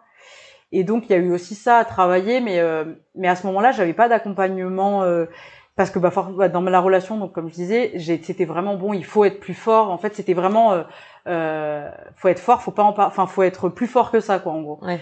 et euh, et donc je pensais que c'était comme ça qu'il fallait que je surmonte euh, ce que je vivais mais je me suis rendu compte et aujourd'hui je sais que c'est pas du tout enfin que bah qui enfin déjà qu'il faut parler et surtout euh, euh, que la douleur elle a sa place quoi enfin la, la douleur les pleurs enfin le, le mm. chemin de de, euh, de, guérison. Il y a tout à une place, enfin tout a besoin de prendre la place parce qu'au bout d'un moment, si tu contiens tout, ben ton corps il réagit quoi. Et moi, je pense que mon corps a réagi comme ça. Et, euh, et par la suite, euh, donc j'ai rencontré euh, la personne qui, m'accompagne aujourd'hui dans ma vie, que j'appelle mon petit binôme de vie. Et, et en fait, ça a été là le début de la reconstruction complète pour moi, aussi bien physique que psychologique, parce que il a complet, enfin il m'a vraiment accompagné dans ma reconstruction bah, pour pour que je puisse ben retrouver une dentition, enfin voilà, l'envie de bah, sourire, etc. Et et le fait de bah, de reprendre, enfin même mes études et tout, parce que ben forcément à cette époque-là, il y avait les études qui étaient passées un petit peu à la trappe et bah j'étais, j'avais ni la force et voilà. Et donc, euh, donc il a, ça a été un accompagnement clairement euh, très très euh, important pour moi. Il t'a soutenu. Ah oui oui vraiment, mais au même mais au sens même un peu plus que, que soutenu. Enfin vraiment, il m'a porté. Et, et psychologiquement après, il y avait, j'ai été aussi bien accompagnée par bah, sa maman qui elle en fait elle était infirmière, elle est à la retraite maintenant, mais qui elle était infirmière et elle avait donc des contacts avec des infirmiers psy, etc. Et c'est eux qui m'ont un jour en discutant et tout, qui m'ont dit mais en fait à un moment donné, faut que tu arrêtes de tout porter sur tes épaules. Là, on faut quand en, enfin si t'as besoin d'en parler et tout, enfin voilà. Et euh, à ce moment-là, en fait, ça a été le début où j'ai commencé à raconter euh, ce que j'avais vécu et euh, le, bah, le, le traumatisme et tout. Et donc j'ai commencé à faire des séances de MDR, donc ça c'est en anglais, je crois que c'est I recognize, je sais pas quoi. Enfin en gros c'est des techniques de de reconnexion euh, grâce en fait avec avec des mouvements euh, des yeux la, la thérapeute elle fait voilà euh, avec des mouvements des yeux en fait elle reconnecte un peu le, le traumatisme et elle en change le euh, mmh. la, le ressenti en fait et donc donc j'ai commencé à faire des séances de MDR ici d'ailleurs donc en rentrant ici avec avec une thérapeute ici en Calédonie. Et donc euh, grâce à ça je me suis rendu compte ouais qu'il y avait bah, c'est comme un reconditionnement. C'est ça c'est, c'est exactement ça ouais. Et donc ça m'a vraiment permis de, de de vraiment me redétacher des images euh, choquantes et tout de pouvoir bah, ressortir euh, euh, boire un verre en étant tranquille et pas tout le temps aux aguets. Enfin voilà tous les moments de détente en fait je les ai retrouvés petit à petit. Il y a encore un peu des moments où c'est un petit peu compliqué parce que forcément les attentats ils sont arrivés à un moment de détente. Donc en fait le cerveau il est resté euh, la, détente, est, liée malgré tout à ce traumatisme. au danger quoi. Mm. et donc euh, bah j'ai enfin ça c'est clair que ça a complètement changé euh, ma perception des choses. Et donc grâce à ça grâce à l'EMDR j'ai retrouvé vraiment la le moyen d'être plus détendu enfin en étant vraiment présente à des moments tu vois enfin sans sans me prendre sans être dans le aux aguets quoi sans être trop aux aguets et tout. Et puis euh, et puis après la reconstruction aussi psychologique et tout parce que ben ça a laissé en fait ça a laissé un un long trauma, le temps de bah, le, que le corps et l'esprit se remettent un petit peu en se disant bon allez maintenant on se reprend, on se remet en selle, euh, on refait quelque chose. Enfin voilà. Allez, on, se motive. Allez voilà, on, on, on, retrouve un petit peu bah, l'envie de faire des trucs. Euh, et puis euh, voilà parce que bah, le fait d'avoir perdu mes dents, il y avait ce côté où je voulais plus être en face des gens. Enfin forcément il y avait, en fait il y avait le regard, le regard des autres. Enfin il y avait vraiment cet enchaînement en fait qui a été qui était psychologique au début et qui a été physique vers la fin. Et donc bah, la construction, la reconstruction, elle s'est faite dans l'autre sens du coup. Euh, je me suis opérée donc euh, pour euh, les dents et ensuite après j'ai pu j'ai eu moins de mal et aussi grâce au regard de, de la personne qui m'accompagne dans la vie aujourd'hui, euh, qui a toujours été là, enfin voilà, à, être, à me redonner confiance en moi, mais sur, mais pas que à travers son regard, surtout à travers le mien et à toujours me dire non mais c'est toi, enfin t'es forte, mais un peu voilà qu'il fallait que je me débrouille toute seule, mais dans le bon sens, c'est-à-dire que lui il m'accompagnerait mais que voilà il fallait que je retrouve ma force seule quoi mm. et, euh, et en fait c'est vrai que à ce moment-là j'étais quand même très euh, demandeuse de besoin d'être euh, d'être chouchouté et tout et, et, dans notre relation ce qui a été euh, très euh, bénéfique et euh, salvateur pour moi c'est le fait qu'ils me disent non mais attends t'es capable toute seule de faire ça ça. Et c'est marrant c'est à ce moment-là où vraiment la même le militantisme féministe a commencé à reprendre vraiment le dessus, place et tout machin. Enfin c'est marrant de, de, découvrir ça avec un homme en plus mais mais vraiment de me retrouver ma ma force en tant que femme. Et et puis surtout la le fait que voilà bah on peut surmonter les choses et tout mais voilà il y a des y a des manières de faire. Il y a mm. que bah pleurer, ça veut pas dire que t'es euh, que t'es faible. Enfin, tous ces trucs là, tous ces codes qu'on s'imprègne un petit peu en disant bon bah de toute façon, euh, enfin c'est bon, ça s'est passé il y a cinq ans, oublie. Euh, enfin voilà, mm. c'est c'est c'est du passé. Non, des fois il y a des gens ils ont besoin de 10 ans, bah ils ont besoin de 10 ans. Enfin. Ah mais on en parle des traumatismes voilà. qu'on a vécu enfant et qu'on travaille toute sa vie. Ah bah voilà, bah, c'est exactement c'est exactement. Donc un traumatisme dans le même... quand t'es plus vieux, tu t'en souviens d'autant. Ah ouais, ouais c'est ça. Et puis euh, les traumas euh, comme cela, enfin moi je sais que l'attentat à Nice, qu'il a ressorti chez moi, c'est vraiment mon regard que j'avais avec les enfants, parce que le fait de voir des enfants, enfin ça a été, c'est ça qui m'a été, qui a été le plus dur, parce que j'ai toujours été très proche des enfants. Euh, bah, j'ai toujours aimé travailler avec les enfants, j'ai toujours euh, j'ai un très bon rapport avec euh, avec les enfants. Et le fait de vivre ça euh, et d'avoir euh, de voir l'horreur mais avec c'était surtout vraiment les enfants moi où, qui où le trauma est resté bien imprégné. Et et du coup ça a fait ressortir du coup des traumatismes d'enfance qui pour moi n'en étaient même pas en fait. Et du coup c'est marrant enfin c'est marrant non c'est pas drôle mais c'est c'est là où on se rend compte aussi de la construction qu'on a en tant qu'être humain cette résilience qu'on a à passer les choses euh, les unes après les autres et tout et que bah des fois il y a des événements ils arrivent et te refont euh, refaire des bons dans le passé ou euh, et c'est assez enfin moi je sais qu'à de là aussi ça m'a beaucoup intéressé pour travailler sur moi-même et et même pour travailler après ben sur les médecines pas traditionnelles mais les médecines parallèles. Parallèles parallèle oui alors j'allais dire parallèle et intérieurement je me suis dit non c'est pas parallèle. c'est pas parallèle c'est médecine alternative Ouais, oui. Plus. Voilà. Et, euh, et de là, j'ai donc commencé une formation de naturopathe. Ah, sérieux, toi aussi? Voilà. Donc, euh, du coup... Euh, enfin, moi, pas du tout. Hein, et... J'en connais plein en ce moment. T'as un peu cette impression que... Et puis en Calédonie, je trouve que c'est c'est hyper important. Il y a quand même mm. tout un rapport aux plantes et tout, et c'est vrai que ça prend tout son sens. Mm. Ouais, Ici, d'autant plus. C'est sûr. bah moi, je vois, il y a beaucoup. Enfin, quand je suis en famille, les on nous enfin souvent voilà on se fait un bleu euh, ah bah c'est le Miché on prend telle plante ah, machin tu vois enfin tu vois les, tout, tout ce, ce lien là à la nature. Et, euh, et donc ça a été assez logique pour moi de faire cette formation enfin que, que je poursuis d'ailleurs en ce moment. Oui, je veux dire ça, ça prend un bout de temps ça quand même. Ouais à peu près deux ans donc euh, je l'avais, je l'ai commencé en 2000. Euh, je me suis inscrite en 2019, mais je l'ai recommencé, je l'ai bien reprise cette année parce qu'en fait euh, j'ai fait plein de trucs en 2019, mais c'est vrai que à partir du moment où j'ai commencé bah, ma reconstruction physique et mais tu peux pas tout faire non plus quoi. Voilà. Et en fait non, mais surtout qu'en fait je me suis rendu compte que ça m'épuisait énormément de devoir bah d'aller rechercher plein de trucs pour pouvoir bah, tout remettre en place. Euh, je pouvais pas faire plein de trucs à la fois, donc j'ai mis de côté euh, la, la, formation, j'ai mis de côté plein de petits projets que j'avais, euh, même euh, mes études aussi, du coup, je les ai mises mm. de côté à ce moment-là euh, pour le, la poursuite en master, parce que du coup, j'avais été inscrite en master, pareil, à la Sorbonne. Après, le Covid a aidé aussi, je pense, à ce que à, mon choix de rester en Calédonie. Mais mais ouais, du coup. du coup là, j'ai mis de côté. J'ai repris là cette année parce que bah là cette année c'est vraiment le le, le redébut un peu de tout, tous les projets qui se remettent un petit peu en place. Enfin, vraiment la, le renouveau, on va dire après. mais je, suis pas mécontente d'avoir pris ces deux ans à, à travailler sur moi et j'en avais besoin, je pense. oui, c'est clair. Du coup, ça a été vraiment un retour aux sources, à la famille. Ah oui, t'es retourné chez tes parents, tu t'es posé. Ah ouais, ouais, je suis retournée chez. Tu as arrêté les 25 boulots en parallèle et t'as pris du temps pour toi, quoi. Tout à fait, tout à fait. Bah là, j'ai été, du coup, je suis revenue chez mes parents et après j'ai vécu donc euh, du coup avec euh, avec mon compagnon actuel, mon petit binôme. Et, euh, et en fait, c'est lui qui m'a dit non, mais en fait, stop, tu travailles pas. Moi, je m'occupe de tout, mais juste faut que tu t'occupes de toi, quoi. Et en fait, j'avais, je pense que j'avais besoin que quelqu'un me fasse ça pour euh, que je me mette euh, un coup de pied, enfin que je me, en fait, qu'à un moment donné, je me sente un petit peu euh, chouchoutée, enfin dorlotée un petit peu, et ensuite après que je me, enfin voilà, c'était vraiment le côté. Euh... Ouais, ça permet souvent bah, de te dire bon bah il y a quelqu'un qui gère ce truc-là, donc du coup je peux me concentrer.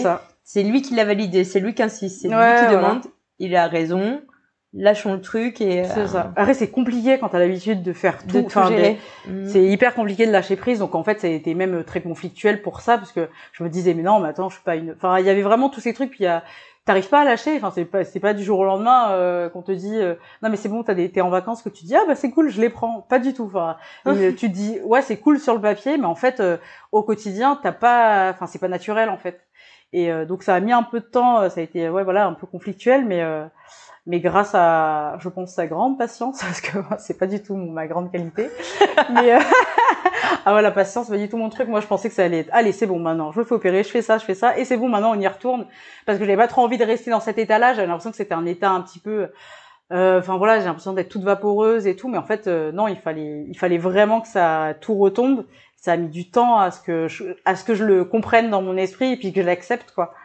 Donc, euh, donc non. Après, quand ça a été fait, euh, j'ai tout, j'ai vraiment euh, mis vraiment très longtemps. Hein. Je, bah, je crois que ça a duré vraiment un an de, enfin de dodo, enfin de, de j'étais alitée. Enfin voilà, j'étais vraiment au fond du seau quoi. Et ça m'a, ça a permis vraiment. Allez, ok, j'ai touché le fond maintenant. On remonte tout doucement à la surface. Ouais, ouais. Puis après ici ça aide parce qu'il fait beau, parce qu'il y a la famille, parce que il y a beaucoup de choses. Enfin le contexte ici, on était, il y avait pas le Covid, donc ça aussi ça a permis à ce oui, que. Oui, tu te retrouves en gros euh, au soleil avec la famille. Oui, oui. non mais parce que la luminosité, je trouvais très importante. Ah non, clairement. Ah mais tout la à fait. grisaille parisienne. Tout à fait. Ah non, mais c'est sûr, ça a joué. C'est top pour la culture.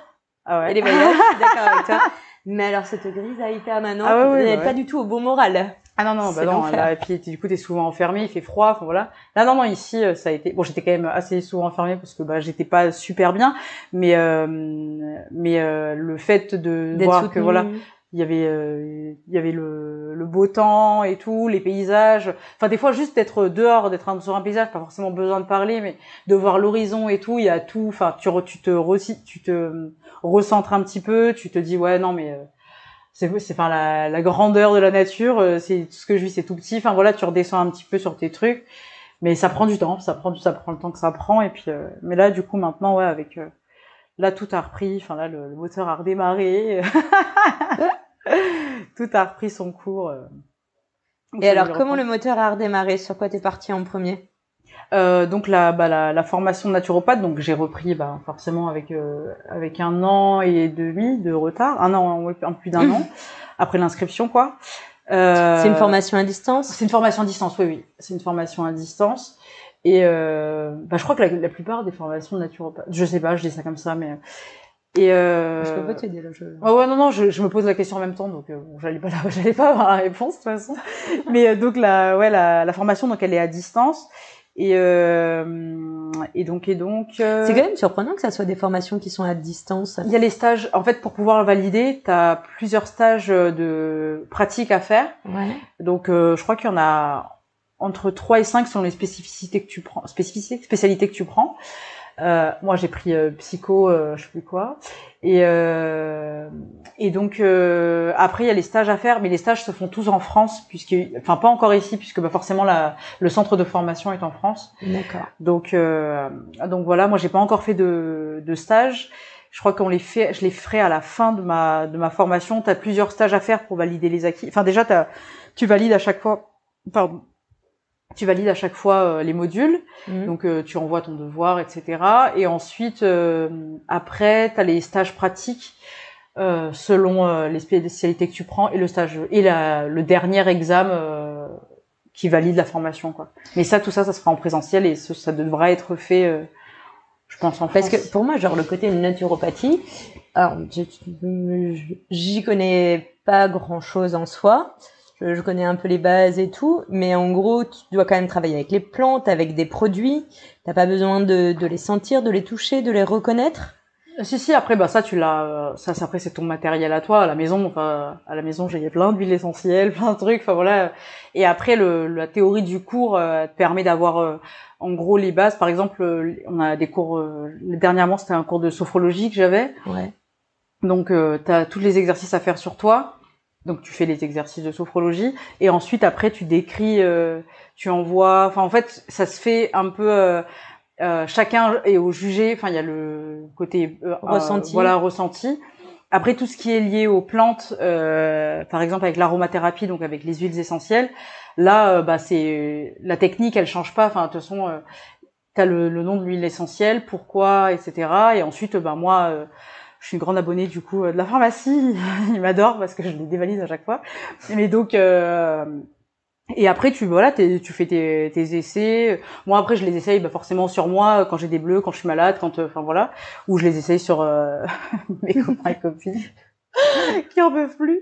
Mais euh, enfin après ils sont contents quand même hein, parce que voilà je les masse et tout. Mais voilà enfin voilà je fais des essais entre guillemets c'est jamais euh, il y a pas trop de, de de choses qui nécessitent d'être avec quelqu'un euh, qui te dise euh, Voilà. permanence, t'as bien fait, t'as pas bien fait, tu t'en rends ça. compte Oui, oui, naturellement en fait, euh, bah, vu les résultats. Quoi. Oui, c'est ça. Puis ça, ça reste, ça, ça reste naturel. C'est pas, euh, comment dire, je fais pas de, je suis pas une petite chimiste et tout. Je fais pas du, trop du coup, de. t'es vraiment quand même sur les plantes, on va dire, qui sont un peu générales dans le monde, ça. pas forcément les plantes qui sont un peu spécifiques et endémiques d'ici. C'est ça. Bah en fait ça c'était le projet. J'en avais parlé d'ailleurs avec quand j'avais fait le, euh, quand je suis rentrée à la radio pour euh, parce que du coup ils étaient étonnés de mon parcours en naturopathie et donc je leur disais bah en fait ici c'est vrai que j'aimerais bien mais je me suis confrontée très rapidement ici donc quand je demandais un petit peu tout ce qui était lié aux plantes euh, au fait qu'il y avait aussi beaucoup de tabous autour des parce que Oui. par exemple euh, chez moi donc euh, chez moi chez ma mère euh, elle par exemple euh, il y, a, il y a des familles qui eux ont euh,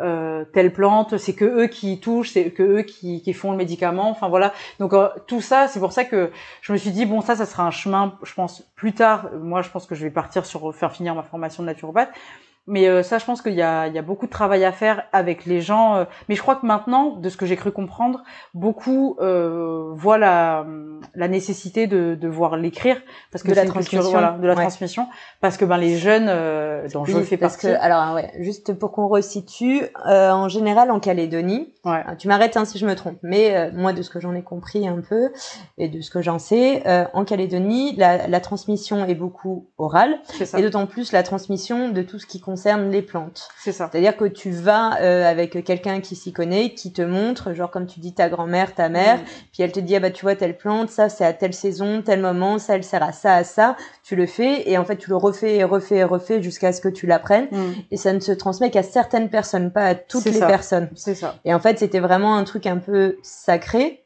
et un Ouais, peu, voilà. euh, je dirais pas un privilège, mais voilà genre euh, c'était vraiment très peu de personnes étaient euh, au courant et connaissaient ou reconnaissaient les différentes plantes. Et ils se sont aperçus que bah, il y a des fois ça n'a pas été Ça, transmis et qu'il y a eu beaucoup de pertes qui ont été faites sur ce savoir. Mm.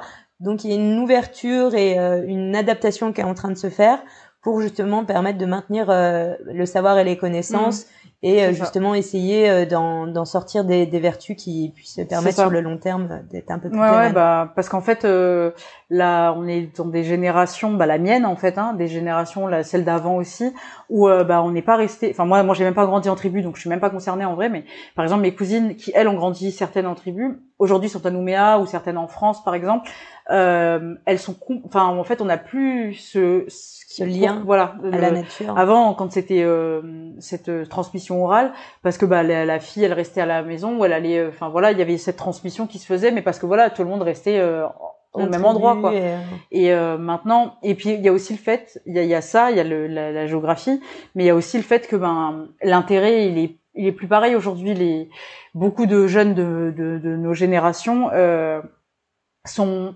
plus réellement, enfin, Maintenant, voilà, euh, tu prends un médicament, quoi. Tu vas à la pharmacie, euh, tu vas pas aller te chauffer tes feuilles, aller les chercher, machin. Il y en a qui le font encore. Moi, je le vois dans, dans, dans ma famille. Euh, certaines de mes cousines qui attendent, bah voilà, ma tante, elle envoie la glacière, puis il y a telle feuille, tel truc, machin. Il y a ces trucs-là qui, qui restent, parce qu'il y a des médicaments qui sont à la, portée de tout le monde. Donc, par exemple, le, dont je parlais tout à l'heure, le Nietzsche, qui voilà pour les bleus et tout.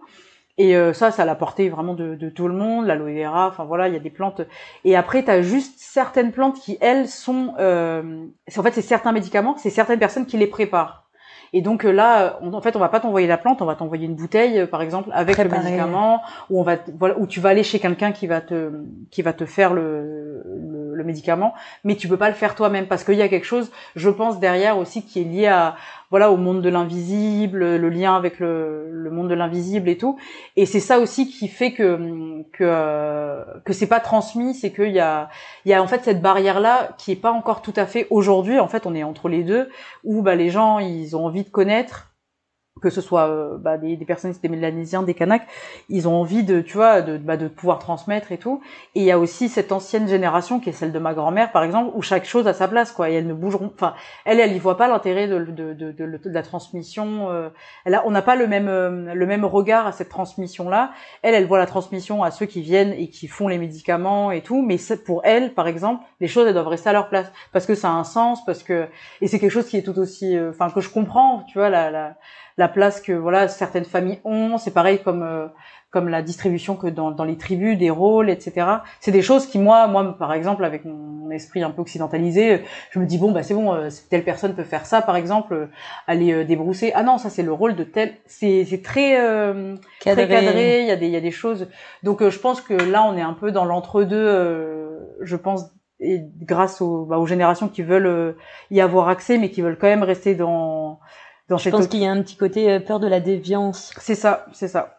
Ouais, bah, y a, y a... Mais ça, c'est comme partout, je pense, euh, pour beaucoup de cultures, et pas que la culture kanak. Hein, je pense qu'il y a beaucoup de cultures qui ont vu euh, la déviance de leur, euh, de leur produit, enfin de leur euh, Savoir voilà.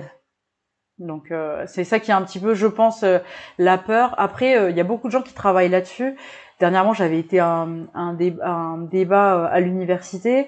Il y avait une personne qui parlait de ça. Euh, alors je saurais pas dire, euh, je crois qu'elle s'est même pas présentée, mais qui parce qu'on ça parlait d'agroforesterie, puis du coup ça parlait un peu des plantes en Calédonie. Il y a une personne qui a justement parlé de la transmission et le monsieur qui présentait son projet euh, expliquer que là justement avec des personnes du Sénat coutumier, ils ont fait des coutumes et tout. Après en Calédonie c'est encore compliqué ça aussi parce que bah, les aires coutumières, les coutumes sont pas les mêmes. Enfin il y a aussi il y a beaucoup de choses euh, qui rentrent en jeu en fait dans la transmission. Et lui il expliquait euh, que euh, d'ailleurs cette je crois que c'est rediffusé sur sur Facebook donc ça sera facile à retrouver le nom de ce monsieur mais il expliquait que lui par rapport à son projet qu'il avait, il avait été faire des coutumes avec des coutumes avec des coutumiers donc du nord etc et, euh, et ils étaient justement, il y en avait qui étaient là pour euh, donc euh, d'autres personnes d'un autre projet qui étaient là pour bah, la transmission justement et bah, faire les coutumes à chaque fois à telle famille pour tel truc et puis et puis retransmettre. mais ça avait l'air fastidieux quoi.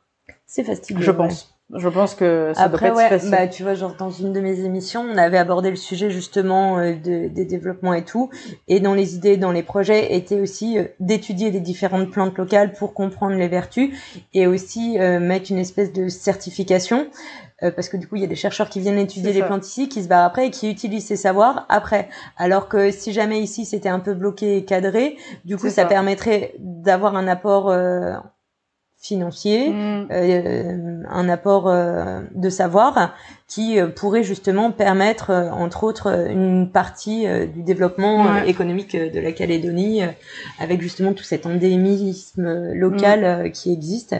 En disant, voilà, autant voir, tu sais, c'est ah comme l'histoire des petites crevettes là. je sais pas si tu connais ça. Ah, comment il s'appelle? Bon, ça y est, je vais pas retrouver, évidemment. Euh, un mec qui est venu faire euh, des conférences ici, qui a écrit pas mal de bouquins.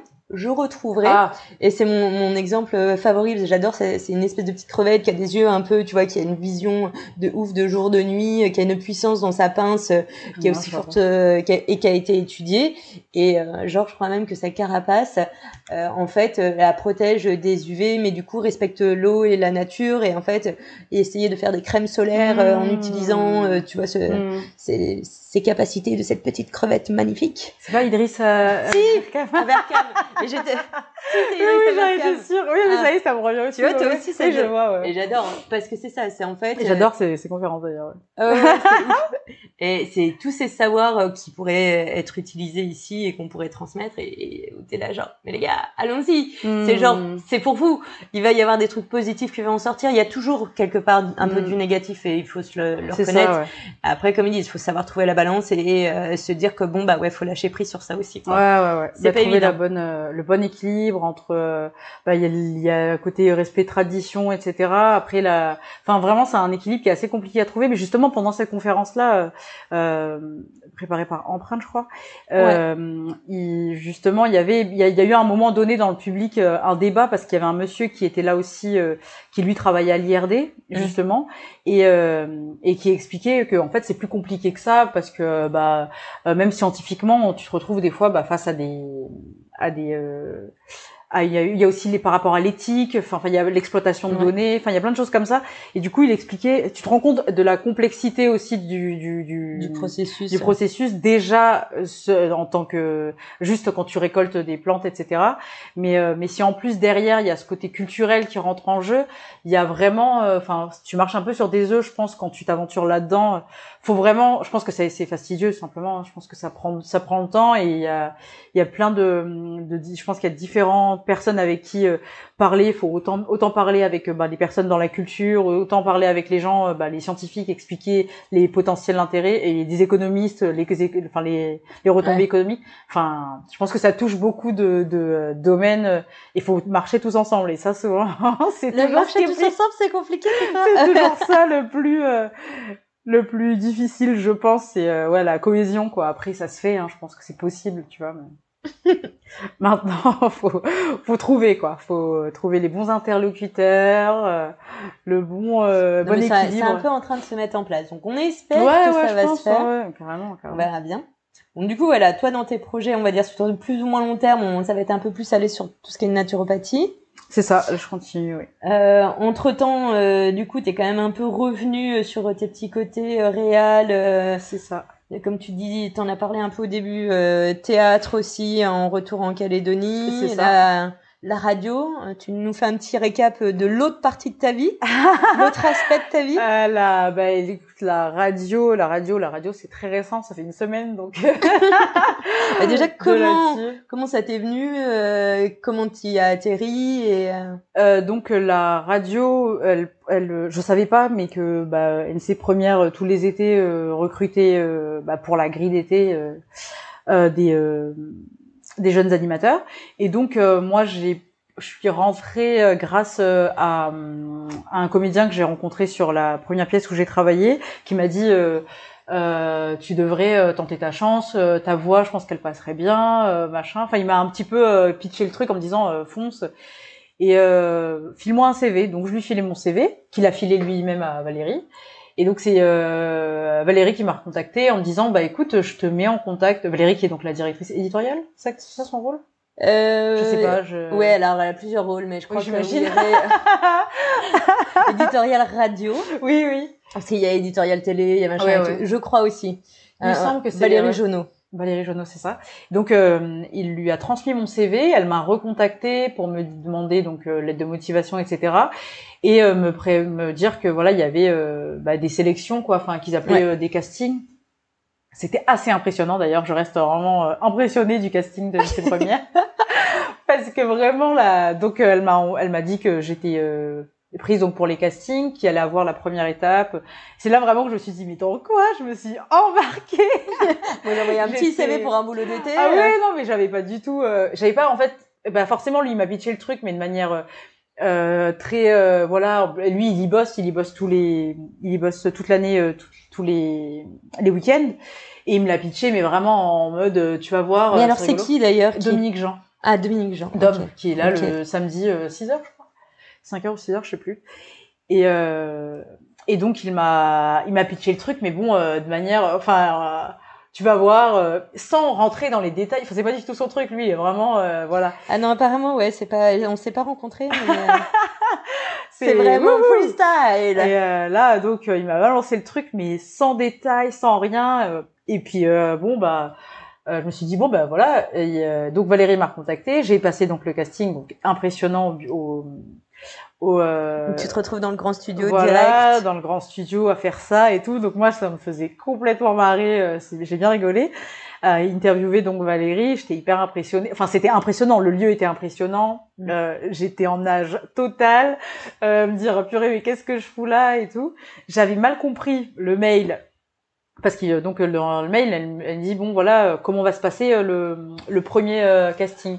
Et dans le mail, euh, elle décrit donc euh, bah voilà ça va se passer euh, euh, comme une petite émission et Mm. puis il va y avoir une interview.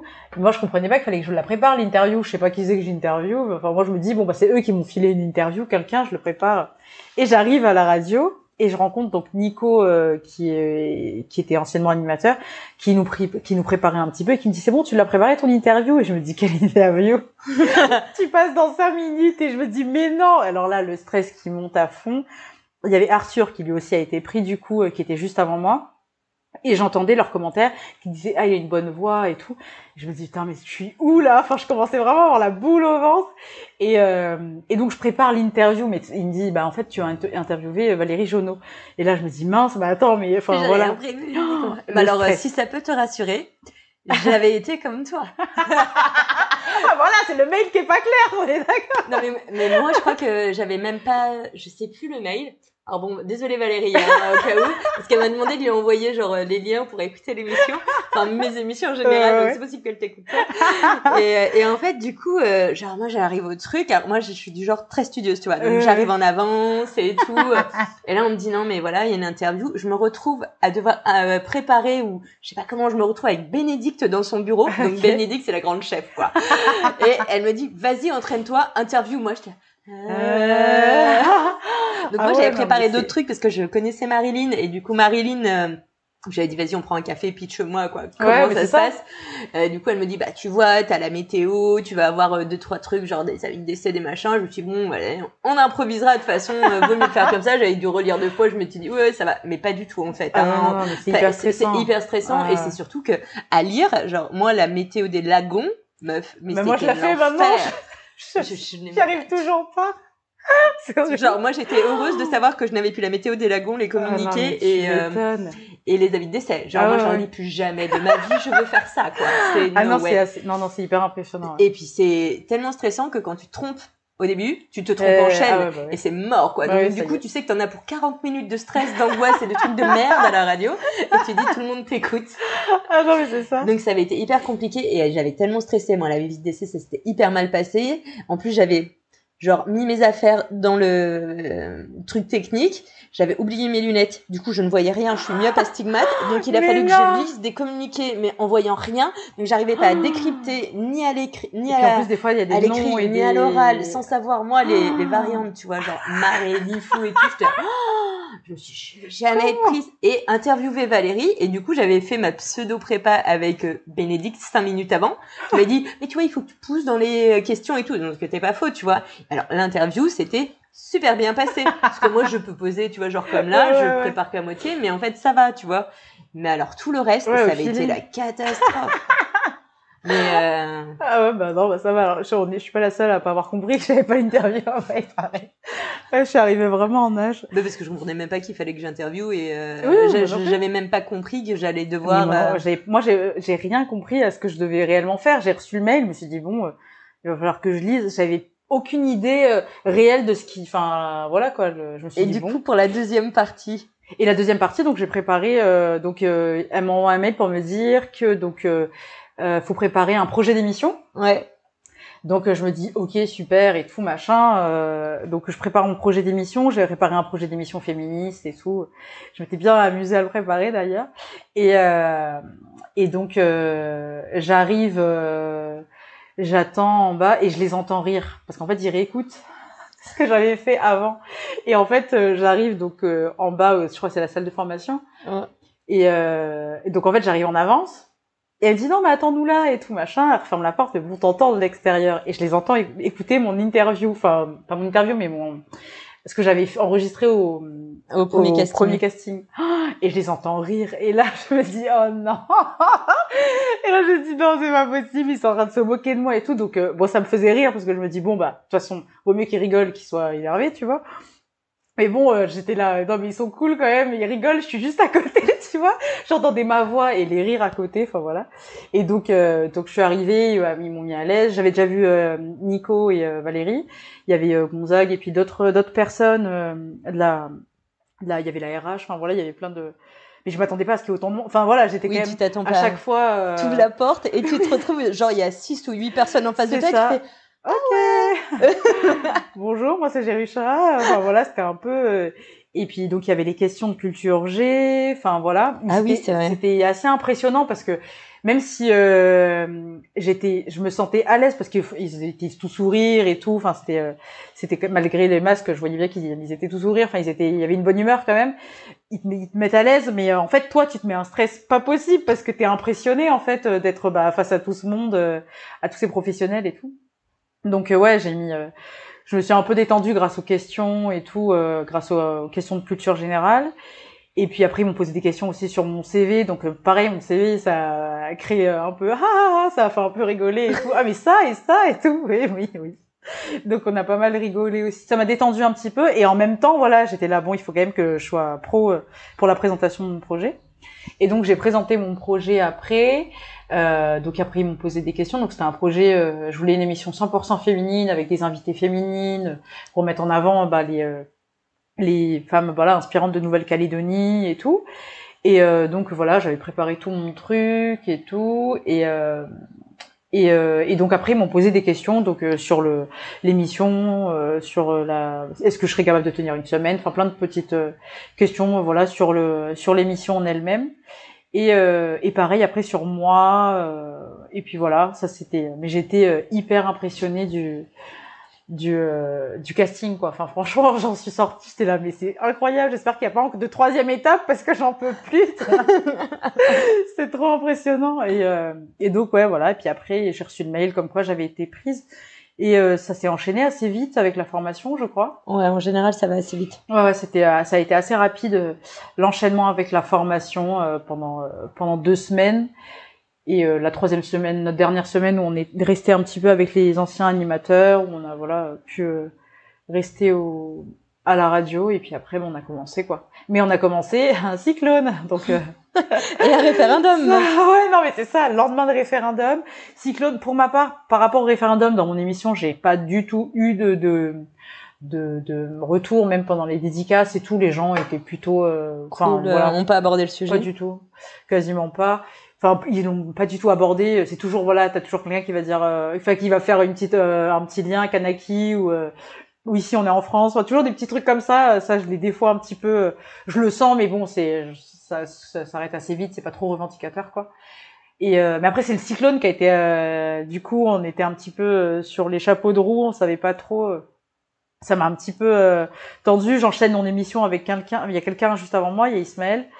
Donc j'arrive, en fait, lui, il est encore là, donc en fait, je peux même pas m'installer et tout. Je suis un peu, donc la première, j'étais j'étais en nage total. Je pense que je dois perdre des litres d'eau au studio. Mais euh, mais ouais, ah, c'était assez, euh, c'était assez impressionnant les les premières. Ça y est, là, on a commencé à trouver notre rythme. Vendredi, ça s'est mieux passé parce que parce que du coup, voilà, a, je lui ai dit bon, vas-y, on essaie de s'installer. Tu pars un peu avant, euh, histoire que je m'installe. Enfin voilà. Et vous avez une musique de transition entre vous? Il y en avait pas au début. C'est pour ça que c'était. Donc moi j'arrive Et et je fais la météo des lagons. Alors j'arrive euh, stressée, j'enchaîne avec lui et je fais la météo. Alors je la fais quasiment debout et tout. Déjà que la météo, enfin j'adore les météorologues, hein, mais c'est écrit. euh, Enfin voilà, il y a la lecture de ce truc-là. Il y a il y a des mots de liaison qu'ils n'aiment pas, enfin qu'ils ne veulent pas mettre.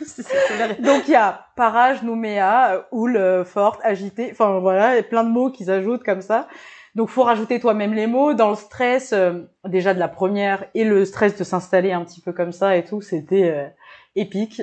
Donc heureusement j'ai été toute la semaine épaulée avec grâce à avec comment il s'appelle le Bruno Rouvière ouais. qui est resté avec moi toute la semaine qui sera encore là aujourd'hui d'ailleurs. Et il est cool, il est apaisant Bruno. Oui, il met bien en confiance. Ah oui, il m'a il m'a vraiment mis un petit un cadre par rapport au travail, par rapport à il a mis en avant ce que j'avais bah, de points positifs et tous les points à revoir et à améliorer. Donc euh, dans la semaine, euh, j'ai déjà même vu moi-même dans ma préparation euh, l'amélioration. je me suis quand même bien détendue sur des trucs. Enfin voilà, parce que c'est vrai que ben c'est comme c'est assez impressionnant. Il y a le direct qui est impressionnant. Enfin le et, euh, et puis le fait d'être tout seul, quoi, de gérer tout tout seul. Il y a le technicien qui est dans l'autre studio, mais bon, t'es tout seul dans ton truc, donc c'est vrai que cette responsabilité-là, on se rend compte, euh, bon, bah, on nous laisse quand même un matos euh, quand même assez impressionnant. La console, elle est toute neuve, euh, immense. Voilà, immense. Tu sens que le truc, il doit coûter très cher, enfin voilà.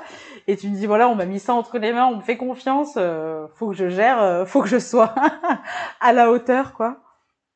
Et, euh, et voilà, mais après, euh, après les gens sont, ont été géniaux, hein, vraiment. Euh, ils m'ont, enfin les SMS qu'ils m'ont envoyés ou les dédicaces et tout, ils m'ont tous fait un bel accueil parce qu'il y a beaucoup d'auditeurs qui sont des auditeurs euh, fidèles quoi. Fidèles, ouais. Ils sont, ils sont assez cool. Euh... bah, euh, en général, ils sont quand même plutôt accueillants et contents et ils savent que les débuts sont compliqués et tout. C'est ça. Bon, alors moi, clairement, je me suis fait un peu, mais à juste titre, hein, j'en suis désolée et c'est, j'étais tellement mal à l'aise sur euh, les, les lectures des avis de décès et des communiqués sur les noms locaux. Euh, mais hormis ça, franchement, j'avais un accueil de super. Tu vois, les petites annonces. Genre, il y en avait qui appelaient parce qu'ils se challengeaient de m'avoir la première. Ah C'est moi qui ai Zoé tout. J'adore, c'est trop mignon. Ah ouais, non, ils sont. Non, non, il y a des. Il y a, c'est assez. Il y a un bon euh, public. Bah il y a un public qui est vraiment sympa. Et, ah oui, euh, carrément. Carrément, carrément. Je suis tombée juste une fois sur une nana euh, fâchée euh, bah, vendredi. Et du coup, là, j'étais là, bah, va, va se détendre et tout. Genre, elle me dit, ici, on est en France, et on n'appelle pas. Parce que j'avais fait la recette mystère, j'avais parlé de la focaccia. Et euh, mais moi j'étais restée sur le nom italien quoi. Et en fait en français euh, bah t'as aussi la fougasse.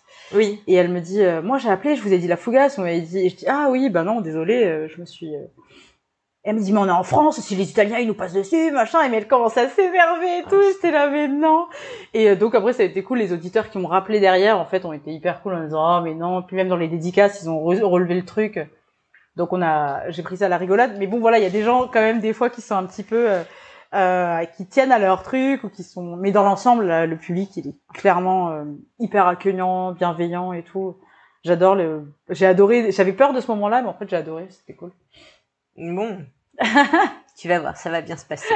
Moi, je t'ai écouté l'autre fois, j'étais, mais non, ça va. Puis tu m'as fait parce que genre, j'ai, tu dis, ah pardon, je me suis trompée. Ah oui, c'est ça et tout. Mais en fait. Euh comme moi ce que j'ai fini par retenir, j'avais beaucoup de mal parce que je suis très perfectionniste et genre tu te trompes mais en fait juste tu le dis et du coup ils comprennent les auditeurs, vaut mieux le dire plutôt que de laisser des blancs et euh, de pas savoir. Non, ouais, Ou tu sais pas, tu dis je ne sais pas, il se passe un quoi Qu'est-ce qui se passe On ne sait pas. eh oui, oui, oui, on va essayer de résoudre ça. je crois que c'est Arthur d'ailleurs que j'ai entendu comme ça. Euh, euh oui, qu'il y a un couac. Oui, oui, bah, bah, on en a tous eu, mais lui et, et Gladys on en a eu des avec le standard. Mais parce que je crois qu'on a eu un problème avec Neo, Neo Inner là. Oui, oui. Et, donc ça aussi, tu euh, vas voir Welcome dans les joies des improvisations. Donc ouais, lui là, bah, il nous a envoyé un message en disant bah les dédicaces sont passées à la trappe parce que bah, le standard euh, était complètement HS et donc il a fait passer de la musique. Il y, a, il y avait Mama Ben juste avant euh, qui a eu un petit souci aussi avec euh, l'heure du journal et tout. Enfin, il y a eu des petits trucs comme ça. Mais bon, voilà, c'était leur première. Et eux, ils ont que le week-end. Ouais. et du coup, tu, tu me t'as pas l'entraînement le même que t'as d'avoir fait toute la semaine. Oui, oui. Ouais, ouais. Ah non, je pense que c'est un autre exercice. Eux, et tu peux leur conseiller parce que moi, je sais que les, les filles qui faisaient les week-ends. Euh elles, ce qu'elles avaient fait, c'est qu'elles venaient de temps en temps en semaine pour se réentraîner un peu en semaine, au moins sur les premières pour pas perdre le truc et pas restresser et te reprendre les stress des premières fois les week-ends. Ah ouais, parce que c'est, moi je me dis que j'ai vu l'enchaînement. Bon, il y a eu le cyclone, mais l'enchaînement au vendredi, je suis arrivée, j'étais complètement détendue quoi. Après, je me suis retendue parce que bah forcément c'est toujours, hein, ça reste encore impressionnant. Je suis pas tout à fait à l'aise, mais euh, le fait d'enchaîner plusieurs jours, en fait, à bout d'un moment, t'as pris le rythme en fait. Mm. Quand t'enchaînes, je pense deux jours, c'est, enfin puis après, tu as, as cinq jours où tu fais rien, puis tu y retournes. Je pense que ouais, c'est pas le même, euh, c'est pas le même exercice. Oui, je te rassure, moi, ma reprise de la technique a été assez euh, chaotique et pas que de ma faute, une faute partagée, dirons-nous. Je, pense, je le dis, oui. euh, et euh, en fait, du coup, je suis passée en grand studio et, du, et c'est un technicien qui gérait la technique sur les dernières semaines euh, où j'étais à l'antenne. Ouais, ouais. Et franchement, euh, ça a aussi rien à voir parce que du coup, quand tu dois tout enchaîner, que tu as des interviews, des gens, que tu dois faire tes... Après, c'est bien et c'est un peu presque plus facile à gérer quand, Mm. quand tu as des chroniques. Ouais, ouais. Mais quand tu as des invités, des micros, des musiques, des trucs, je trouve que des fois, la technique est plus compliquée à, ouais, ouais. À la laisser à quelqu'un ou la faire seule? À la faire seule. Ouais. Laisser à quelqu'un, euh, du coup, tu vois, tu, comme tu Ouais, Alors, ouais. on- on fait un petit signe, genre, on lève le bras et on tend le doigt, genre, c'est- à toi, technicien. Ouais, non, ça. Voilà. Donc personne ne le voit, mais c'est le petit geste magique, genre, eh oui, à toi en technique. À ton tour. Vas-y, je te passe la main. C'est ça. bon, mais du coup, ça te fait un parcours quand même assez varié. Pour retourner plus tard à la naturopathie, C'est ça. stop. euh, alors, euh, comme tu disais, la radio, tu verras. Après, c'est Bah ouais, quelques mois d'expérience que ça va donner. La fait. comédie, stop. euh, Bah, là, pour l'instant, euh, il y a des projets pour l'année prochaine. Donc, euh, j'ai des projets pour l'an prochain. Mais euh, voilà, ça dépendra aussi parce que ça dépend de, de, la ré- de la réouverture des Théâtres. Des, des théâtres. Et euh, là, on avait un, un projet, mais que c'est un projet qui se jouerait dans des écoles, mais on attend de voir euh, comment ça se passera, etc. C'est avec une comédienne euh, qui a, elle, son, école maintenant, la nouvelle école artistique. euh, Marion Farsi et euh, donc elle m'a proposé un projet pour l'an prochain donc qui qui me plaît pas mal enfin voilà elle d'ailleurs elle regorge de projets qui sont assez intéressants donc c'est pour ça l'année prochaine je me dis il y a potentiellement ça mais voilà c'est encore c'est encore en cours et et sinon j'avais été contactée bah, par des euh, réalisateurs du Caillou là pour des pour des films en potentiellement à tourner l'année prochaine mais je sais pas encore si euh, je reprendrai tout de suite euh, clairement la la comédie. la comédie. euh, j'ai besoin un peu de temps euh, maintenant, euh, voilà. j'ai besoin un peu de de mettre euh, ça de, fait- de la ouais. distance quoi. Bah, il y a des fois, il faut, et puis quand tu fais plein de choses à la fois, il faut aussi savoir se concentrer sur certaines choses. Ouais, voilà. Là il y a le. Quand tu as ouais. un cumul de choses qui te font te diriger vers d'autres horizons, C'est ça. Des fois il faut se diriger et mettre des pauses dans la vie, mais tu sais le faire maintenant, mettre des pauses. C'est ça, ouais. Bah voilà, avec la, avec le théâtre, du coup, ouais, je vais mettre une petite. Enfin là, de toute façon, il y avait rien qui se pré, qui se prépare. On est en fin d'année, donc, euh, donc là, euh, il y a, y a pas de, de, de résidence, il y a pas de, de créa. Les créas reprennent à partir du mois de de mars et euh, ma dernière expérience c'est une expérience particulière euh. Je euh, je pense que que je mettrai un peu de temps à reprendre bien le théâtre euh, de manière sereine quoi Ouais, écoute, Voilà. on te souhaite d'y arriver euh, et de le reprendre, et qui sait, avec Marion euh, Farsi, du coup, ça, et peut-être ses projets et sous une, une autre optique. oui voilà avec simplement. des, euh, avec d'autres projets un peu plus euh, sereins eh bien, dis-moi, je te propose un petit moment. Moi, j'aime bien, c'est mon moment détente. c'est la fille genre à fond. Parce que je vois le temps qui tourne et ça fait 1h40. eh ben Et oui, tu vois, regarde, on a le petit timing là. Du coup, comme avec euh, toutes mes invitées, j'ai préparé les petites questions que tu, auxquelles tu es prête à répondre. allez vas-y. Allons-y. Alors, quelle est ta devise? Ma devise c'est euh, chaque pas est un but. Ok. c'est une devise de mon père euh, que j'ai gardée euh, depuis. Je sais même plus de qui elle est je crois qu'elle est de je sais même plus de qui elle est. C'est une citation mais je saurais même plus. Et en longtemps. quoi elle te parle et pourquoi elle est importante pour toi? Euh, parce qu'à chaque fois, euh, étant quelqu'un un peu pieuvre qui a fait plusieurs choses à la fois, euh, il y a des moments où bah, il y a des choses qui vont un peu moins vite, et donc euh, et donc euh, dans ces projets-là, euh, je me dis que petit pas, petit pas, euh, voilà, l'oiseau fait son nid. Enfin bref, elle me parle beaucoup au sens euh, de du fait de que bah, chaque chaque petite chose a un sens quoi. Apprentissage en Voilà. douceur et évolutif, quoi. C'est ça. Se faire confiance aussi. Et euh, quelle est euh, là où les femmes euh, qui pourraient t'inspirer ou qui t'inspirent? Euh, la femme euh, qui m'inspire. Après, oui, il y en a, il y en a plusieurs, mais euh, je sais, j'ai toujours été très euh, admirative et inspirée par euh, ma mère. Je, sais, je suis pas très originale à dire ça. Je pense que beaucoup de gens, mais mais parce que ma mère est très travailleuse Et elle a toujours travaillé pour que mon père puisse reprendre ses études, etc. Enfin, ça m'a toujours assez impressionné sa résilience.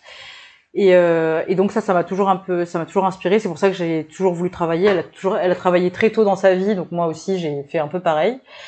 Euh, donc euh, donc voilà, son parcours de vie m'a toujours impressionné. Après, euh, après il y a bah, les, il y a une, une, une amie que je considère comme une grande sœur qui elle euh, m'a toujours euh, pareil inspirée par son parcours et elle a un parcours de vie euh, pas euh, facile et, euh, et euh, elle a toujours monté des projets qui, qui pour moi sont hyper intéressants, toujours en rapport avec l'autre et euh, pour aider les autres, etc. Euh, elle est infirmière de formation, enfin maintenant elle, est, beaucoup plus haut que ça, mais euh, elle avait créé une application pour euh, les personnes qui étaient euh, diabétiques, allergiques au gluten, etc. pour euh, pouvoir savoir dans quel resto ils pouvaient manger. Elle a écrit un bouquin aussi. euh, et euh, enfin voilà, ça m'a, elle m'a toujours euh, inspirée. Corinne, elle s'appelle. Et, euh, et aujourd'hui, elle a un magazine. Et donc c'est une. Mais elle a quoi comme magazine? Mais fais sa pub, c'est le moment où jamais. C'est un magazine qui, qui s'appelle euh, Seneve, S-E-N-E-V-E. Et euh, c'est ça. hein, Qui est un petit grain de poivre, je crois. Et, euh, et donc c'est un magazine Il Seafood. euh, Enfin voilà, c'est un peu tout son mantra. Mais elle a vraiment, enfin c'est, elle est, elle est très pieuvre. Et du coup, je me reconnais beaucoup euh, euh, dans ses, dans tout ce qu'elle fait. Euh, qu'elle mène, enfin tout ce qu'elle mène comme projet et tout. Parce Elle que, est ici ou elle est en métropole? Elle est en, ouais, elle est en France. Ah. Et euh, c'est une bordelaise. Et, euh, et voilà. Et puis c'est une amoureuse de la nourriture, de la bonne, de la bonne nourriture, de la gastronomie même. Ah bah, donc, euh, Bordeaux, donc voilà. hein. Fait partie des QG. En même temps, je crois que la France c'est un Voilà. QG euh, en général, mais euh, Donc, euh, donc voilà, avec elle, euh, j'ai pas mal, euh, on parle pas mal, voilà, de de, de nourriture. euh, Enfin voilà. Et euh, après, oui, je suis, après, je suis, très, je suis assez bien entourée euh, en tant que, enfin, j'ai beaucoup de copines, et je peux pas toutes les citer, mais euh, qui ont toutes des parcours euh, assez, euh, assez particuliers ou intéressants au sens que ce soit artistique ou entrepreneurial. Et, et donc, c'est vraiment, je pense, toutes les filles et les femmes autour de moi qui m'inspirent au quotidien, surtout euh, bah, quand je me lance dans un nouveau projet. En fait, ça dépend un peu des périodes. Il y a des périodes où euh, je vais plus être euh, voilà sur euh, sur un projet euh, entrepreneurial, donc je vais être à fond avec euh, deux trois copines qui elles sont sont bah, dans des projets entrepreneuriaux. Euh, pareil, enfin voilà, c'est toujours ça dépend vraiment à chaque fois de de bah, du du moment. euh, de ton moment de vie et ça. de Et- d'où t'en es dans tes expérimentations c'est ça, personnelles. exact. Ok. Euh, si tu avais une baguette magique, qu'est-ce que tu en ferais? Euh,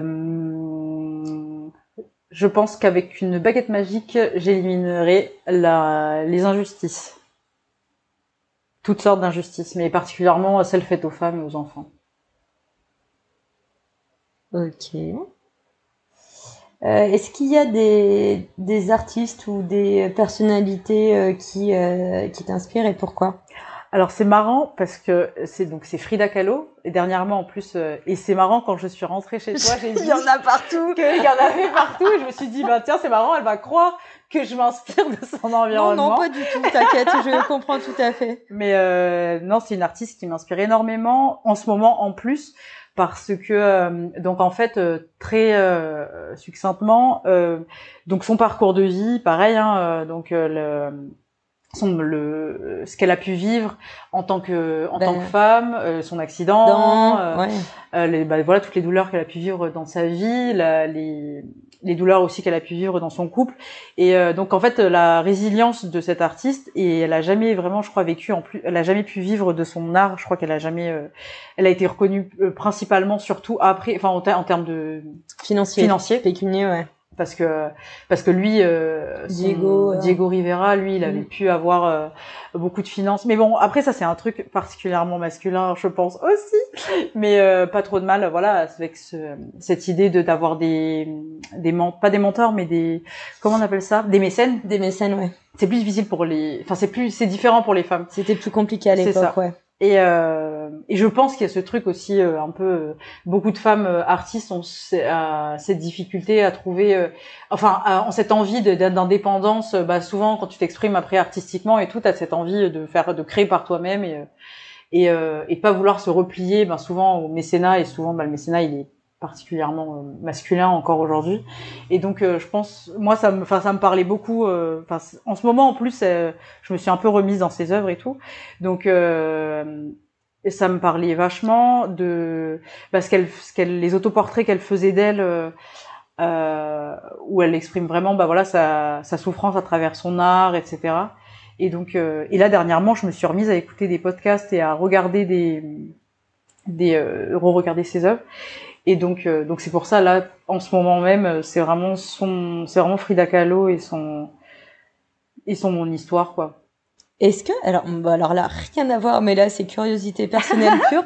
Est-ce que tu as déjà vu réellement une de ses œuvres? En vrai, Ouais. euh, j'en ai jamais vu en vrai. Je non.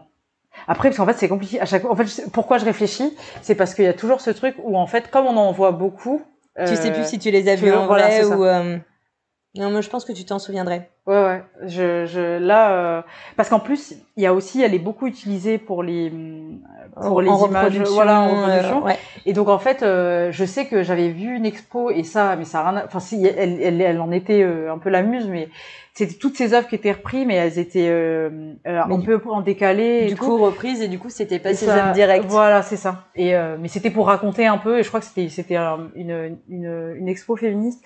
C'était à la c'était à Beaubourg. C'était à ah mince euh, à la BPI, Bibliothèque publique. euh, Ah oui, c'est. euh, euh, Beaubourg, Beaubourg, mais c'est à- enfin c'est à Châtelet. Et ça s'appelle comment? Georges Pompidou. C'est ça, hein, Ouais. Ouais, c'est ça. euh, Mais j'ai oublié la salle de, de le nom du. euh, Oui. Il y a la bibliothèque. Ouais. Et au, de, tout en haut, au dernier étage? Ouais. Enfin, sur les trois derniers étages, le centre Beaubourg. Ouais, c'est Ouais, mais ça. c'est ça, tout Ouais, simplement. Pompi- La BPI, Ouais. ouais. où il y a- où tu fais trois heures de queue des fois. Ouais. Tu as pris ton ticket en ligne, Ouais. pensant que tu vas gagner du temps, mais en fait, t'as pas le choix, tu dois le prendre en ligne, et dans tous les cas, tu te fais une heure de queue, même si t'arrives à n'importe quelle heure de Ah, la journée, ouais. c'est mort. Impressionnant. Et tu vois, genre, j'ai trop envie un jour de tester le resto à côté. C'est la meuf qui pense à la bouffe à chaque fois. Ça tellement Non, bien. mais, mais de Mais tu sais qu'en plus, euh, je trouve que les, les restos et les boutiques euh, dans les musées, ouais. c'est genre mes préférés. Je pourrais dépenser une fortune. Ah genre, non, non, je suis ouais. là, genre, c'est trop mon Non, mais il y a un truc, trop euh, bien, ouais, y a une ambiance, c'est trop les trucs que j'ai envie d'avoir qui sont perdus un peu partout. La bouffe doit être tellement bonne. Ouais, euh, non, tout, ça. Non, mais normal, tu, enfin, tu manges le concept, en fait. C'est ça, moi j'avale tout le concept.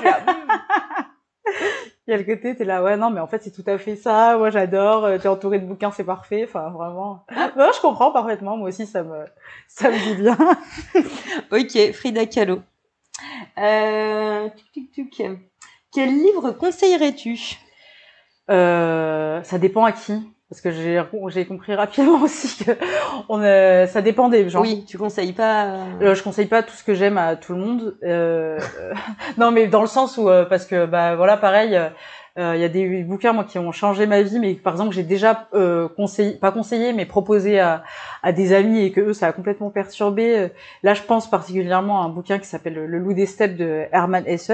Le goût des steppes? Le loup des Ah. steppes de Hermann Hesse. En fait, c'est un triptyque. Il y a plusieurs bouquins. euh, il y a de, de Hermann Hesse qui est un, il est allemand, je crois, comme écrivain. et, euh, et je sais que ces bouquins, pour moi, ça a été un petit peu euh, un chemin euh, initiatique. euh, Enfin, il, il a écrit aussi euh, Siddhartha. Euh, et tous ces livres-là, en fait, de, de Hermann Hesse, pour moi, c'était, c'est des livres, voilà, initiatiques pour le, le, le développement personnel et le, le questionnement sur soi. Donc euh, c'est des livres que je conseille, mais ça dépend des gens. Je conseille vraiment pas ça à tout le monde parce que bah euh, par euh, par sensibilité déjà et euh, et puis par intérêt parce qu'il y a des gens qui sont pas forcément intéressés, enfin qui vont pas y trouver leur compte. Quand ça va dépendre des conversations que j'ai avec les gens. Oui, puis après c'est des moments de vie aussi. C'est ça. euh, Si tu vois si la personne euh, elle est prête ou elle est dans cette idée de recherche à ce moment-là.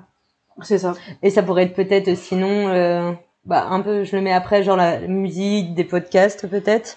Qu'est-ce qui te... Euh, là en ce moment, pareil, hein, c'est toujours. Là, je parle vraiment dans ce moment parce que c'est toujours périodique chez moi. Euh, là, en ce moment, j'adore écouter euh, le podcast. euh, J'écoute en ce moment le podcast euh, Vénus et puis la chatte sur euh, sur Spotify. Et j'écoute souvent des podcasts sur France Culture euh, avec des sujets qui me- m'interpellent parce que c'est souvent un peu pour rester dans l'actualité. Là, c'est vraiment, j'en écoute de manière euh, sporadique. hein. Il n'y a pas de de Et en... ouais, il n'y a pas de, de truc que tu vas écouter en permanence tout le temps. Oui, en fait, ça, voilà, moi, je suis vraiment très, euh, c'est vraiment par période, euh, selon bah là les besoins personnels que je vais avoir. Il y a des choses que je peux pas écouter, par exemple, qui sont trop euh, euh, violentes. Là, en ce moment, euh, tout ce qui est lié au aux violences sexuelles, au harcèlement, etc. C'est des choses qui sont un petit peu trop violentes pour moi, aller même à l'écoute.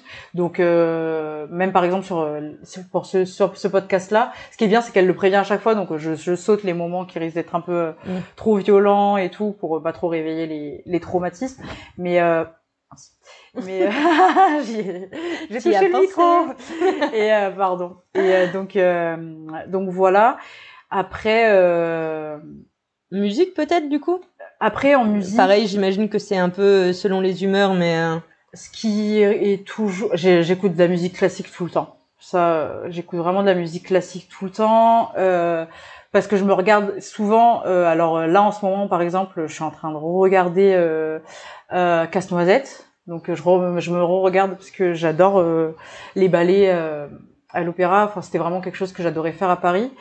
Et euh, et, euh, et donc euh, bah comme ici c'est ça ça me manque un petit peu on était un groupe de jeunes avec l'association du rayonnement de l'Opéra de Paris, et euh, donc en fait ça me manquait. euh, Enfin là c'est ce qui m'a manqué quand je suis rentrée ici, euh, vraiment les sorties à, à l'opéra. euh, en fait le côté, il y avait le côté hyper grandiose du lieu et le fait de de- d'y avoir accès euh, grâce à cette association, d'en faire partie. Et puis euh, donc en fait j'ai connu comme ça le ballet, et puis en plus on était en on faisait des sorties avec les danseurs et tout. Enfin, il y avait vraiment, enfin, grâce à cette association et euh, alors dis-la pour peut-être euh, le nom de l'association. alors, euh, l'association pour les rayonnements de l'Opéra de Paris. Donc, c'est une grande association, hein, c'est une, association euh, internationale.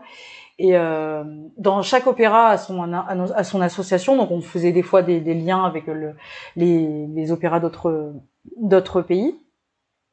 Et, euh, et en fait, euh, là, c'est donc euh, la ROP, on appelle ça la ROP, Association de rayonnement de l'Opéra de Paris, et la ROP jeune.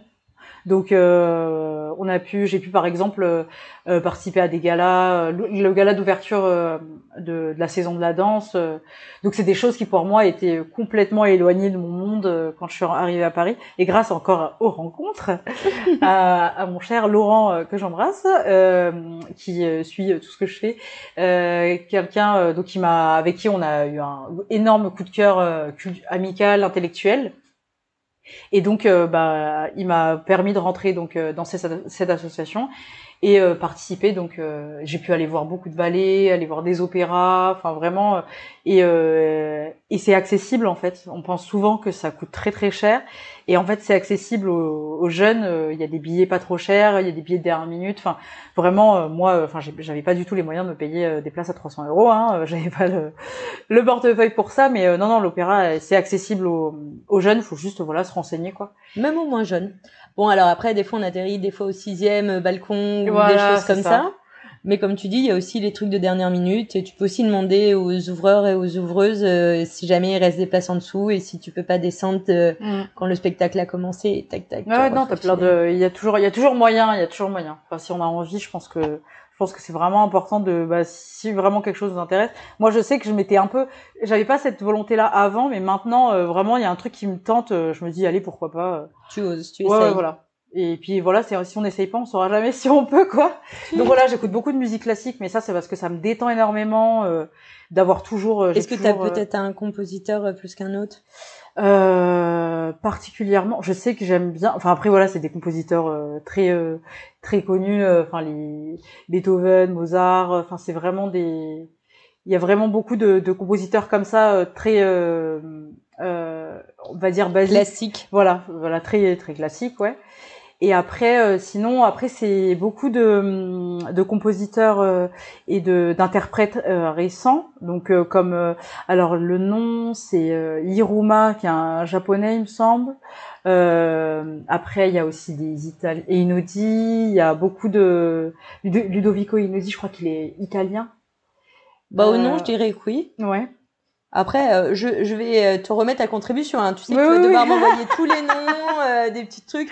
Je peux faire des recherches, mais il faut que j'ai les noms bien écrits. Oui, oui, Donc oui. là, non, j'écris un truc, je me dis, ça s'écrit pas du tout comme ça, mais ok. Ouais, c'est euh, euh, euh, Einaudi, E I N A U D I, je crois. Ouais, et, euh, et ils font, ils font souvent. Bah, ça, après, ça, ça, leur, euh, leur euh, composition ont souvent servi pour des bons Musique. sons de films. Mm. Et donc, euh, on peut les retrouver aussi comme ça, mais, euh, mais donc, et puis c'est aussi des fois comme ça que je les ai découverts. Pour te dire, par exemple, les bandes sons de Amélie Poulain, les bandes sons de, de, euh, de quel autre film? Enfin, il y a plein de films comme ça où il y a des bandes sons que tu dis, mais j'adore. Et voilà, ce, le piano. Écoutez, ouais. Donc, Yann euh, comme ça, Tiersen, euh, euh, mm. voilà, c'est ça, il y a une Tiersen, ouais, voilà. Ça, J'adore Amélie. Poulain, t'inquiète. Euh, voilà. Je le mets aussi pour me détendre. Et ouais, voilà, bah voilà, il y a une Tiersen aussi, j'adore. Et c'est vraiment euh, le type de musique, moi, je trouve, enfin, qui me, de manière neutre, je peux la mettre tout le temps. Puis après, voilà, de temps en temps, euh, de manière, euh, il y a de la soul, du jazz, enfin, qui, qui reviennent. euh, J'aime bien écouter, voilà, Chet Baker, euh, enfin, je suis assez. euh, je suis pas une grande fan, par exemple, de rap. Je peux en écouter de temps en temps, mais c'est vrai que c'est un peu trop. euh, ça va, voilà, ça dépend, pareil, des humeurs, je pense, mais euh, c'est beaucoup de musique classique et. euh, Ok. Non, mais c'est bien, c'est varié, écoute. Ah oui, est-ce que t'as un petit rituel euh, bien-être? Un rituel bien-être, euh, oui, euh, souvent, euh, bah ouais. Euh, je me euh, complimente devant le miroir ou je me fais des, des post-it de avec des petites citations qui m'inspirent sur le moment, euh, des petits mots euh, que je m'écris à moi-même ou je me mets euh, voilà. Enfin, c'est souvent dans des périodes où je vais être un, un peu moins confiante ou euh, voilà, je me fais souvent des petits euh, des petits mots euh, Rassurant, voilà, encourageant. mais euh, voilà de moi à moi-même ou je m'écris souvent. Je m'écris maintenant, ça fait maintenant deux ans, je m'écris, euh, je m'écris des lettres. Je m'écris des lettres dans des moments. J'aime bien écrire en fait, j'écris beaucoup. J'ai un jour, j'ai des journaux, j'ai des journaux intimes, je sais pas comment dire, journal intime. Euh, Enfin voilà, j'ai toujours eu un, un journal. Et, euh, et là, j'ai, je me suis bien remise à écrire dedans et j'écris souvent, voilà, euh, le soir pour poser un petit peu euh, en écoutant de la musique. Enfin voilà, euh, un petit peu, c'est mon petit rituel. euh, me faire des petits jus, machin. Enfin voilà, les petits trucs où tu sens que voilà, je nourris mon corps. Voilà, vraiment euh, le côté. J'adore dire que mon corps est un sanctuaire et que j'en prends soin. Donc c'est ces petits moments où euh, où voilà, je me dis, euh, je prends soin de moi, à l'intérieur, l'extérieur. euh, Je me fais un masque. euh, Enfin voilà quoi. Je comprends tout à fait. Euh, Est-ce qu'à l'heure actuelle, tu te sens heureuse et accomplie? Euh, à l'heure actuelle, je me sens. euh, Est-ce que je me sens heureuse et Oui, je devrais accomplie? te demander, genre, tout simplement, comment tu te sens? Je devrais modifier cette question. Euh, pour moi, l'accomplissement, euh, c'est plus quelque chose sur la durée. Enfin, dans le sens, euh, je me sens, je pense que je me sentirais, je me poserais, je pense, cette question euh, à la fin, at the end. Euh, pour l'instant, je me pose plus souvent la question de savoir si j'arrive, enfin, si je suis bien dans le moment présent. Enfin, Ouais. c'est souvent plus ça. Euh, que je me pose comme question parce que c'est assez difficile finalement. Je me suis rendu compte avec le temps que c'est difficile d'être dans le moment présent. On est souvent euh, à s'inquiéter pour l'avenir ou à regretter le passé ou à se poser des questions. Enfin voilà. Et moi, ma plus grande, mon plus grand challenge, c'est d'être dans le moment présent. Et je crois que là maintenant, je me sens bien. Ouais. là tout de suite avec toi, je me sens bien. Merci, ça fait plaisir, moi aussi. Donc, oui, maintenant. Là, Ah oui. dessus, tout va bien. Là tout de suite maintenant, tout va bien. Bon, alors là, alors je pense que c'est. et Je ne sais pas si tu vas pouvoir répondre à cette question. Comment et où tu te vois dans 5 ans? Euh, oui, j'ai vu quand tu m'as envoyé cette question, je me suis dit, alors est-ce Ah. que, est-ce que, est-ce que je me vois, euh, je me projette très peu. Euh, j'ai beau- Genre dans un idéal, à la rigueur. dans un idéal. Euh, dans un idéal, bah, Tu sais, un peu comme les espèces de, de cartes que t'es, enfin, tu vois, de, Oui, de collages que t'es censé ouais, faire avec, genre, ma vie mentales. idéale, ma Ouais, carte ouais. mentale euh, Ah, j'en ai, j'en ai une là qui traîne euh, d'ailleurs sur mon bureau. Mais euh... d'ailleurs, en y repensant, ça me fait rire, rire parce qu'il y a des trucs, je me dis, mais des fois, euh, enfin des fois, on, je pars dans des idées, enfin voilà. Euh, mais mon idéal là, dans 5 ans, dans 5 ans, j'ai quel âge? J'ai 35 ans. Euh, et ben, et ben, et ben, j'espère. Euh, je sais pas, comme ça, mais en Bah, mieux. ça peut être, je ne sais pas. Euh, ouais. Genre Bah, moins en mieux. ouais. c'est ça. Voilà, moi en mieux. Moi J'espère voilà ok. avoir euh, être apaisé. Ok. Pas de souci. Tu... Mais en même temps, il y a plein de gens qui n'arrivent pas à projeter.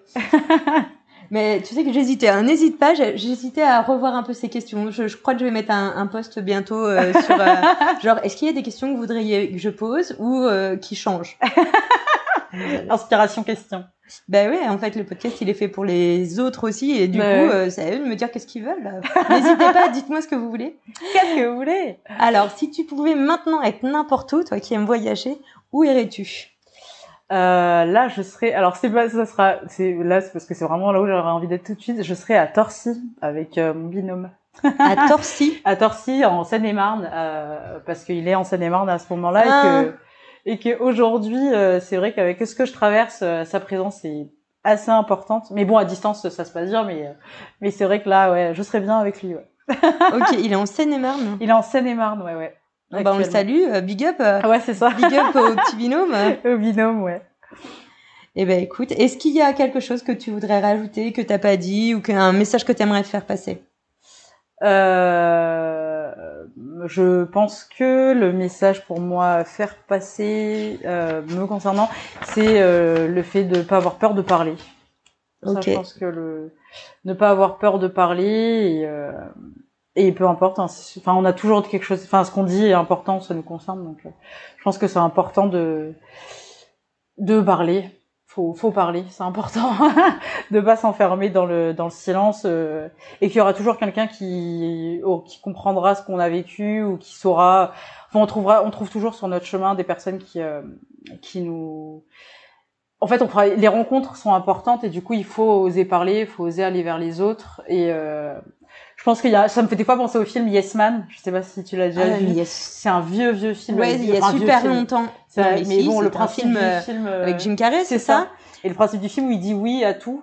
Ouais, Bon, peu, ça euh, fait longtemps que je l'ai vu, donc je me Ouais, souviens moi plus aussi, trop. moi aussi, il est assez vieux dans mon esprit, mais ce que j'ai gardé d'idée du film, c'est le, le fait de saisir les opportunités. Et, euh, et récemment, j'ai compris, bah voilà, il y a la radio qui s'est présentée, puis beaucoup de choses derrière, et euh, que voilà, bah, saisir les opportunités, oser parler, et puis, euh, et puis si on se sent pas à l'aise quelque part, et ben c'est qu'on n'a peut-être pas sa place là, et qu'il faut peut-être questionner. Euh, faut pas, pas, pas toujours se remettre en question, mais, euh, mais parfois, en fait, si on se sent pas bien, c'est, c'est pas à nous de changer, c'est à enfin, faut partir de où on est, quoi. Ouais. Et je pense que je pense que c'est important de se faire confiance et de faire confiance à son intuition et de parler, parler, parler, parler, parler. je pense que c'est important. Bon, je pense que tu, tu as l'air de plutôt bien le faire. donc tu suis ton instinct, c'est bien. J'espère que tu vas avoir ton petit binôme bientôt. Oui. En vrai. In real life. Bon, en tout cas, merci beaucoup. C'était très cool. Je découvre à chaque fois des nouveaux trucs sur toi, j'adore. Je tiens à vous dire qu'on risque d'en refaire un dans quelques temps. Attention, Jerusha partie 2. enfin, partie 3, parce que celui-là, à 2 heures, on va le couper, hein, je t'avertis. Tu vas être en double épisode, ça c'est sûr et certain. C'est vrai que j'ai pas du tout vu le temps passer, comme quoi. Mais oui, moi non plus, écoute. Mais en tout cas, c'était un plaisir. Oui, moi aussi. Merci. Merci à toi.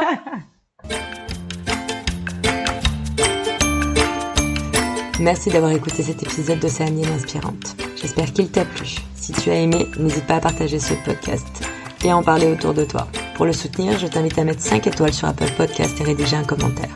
Tu aideras à faire connaître le podcast. Tu peux suivre Océanienne Inspirante via sa page Facebook et Instagram du même nom. Tu trouveras toutes les informations dans le descriptif de l'épisode.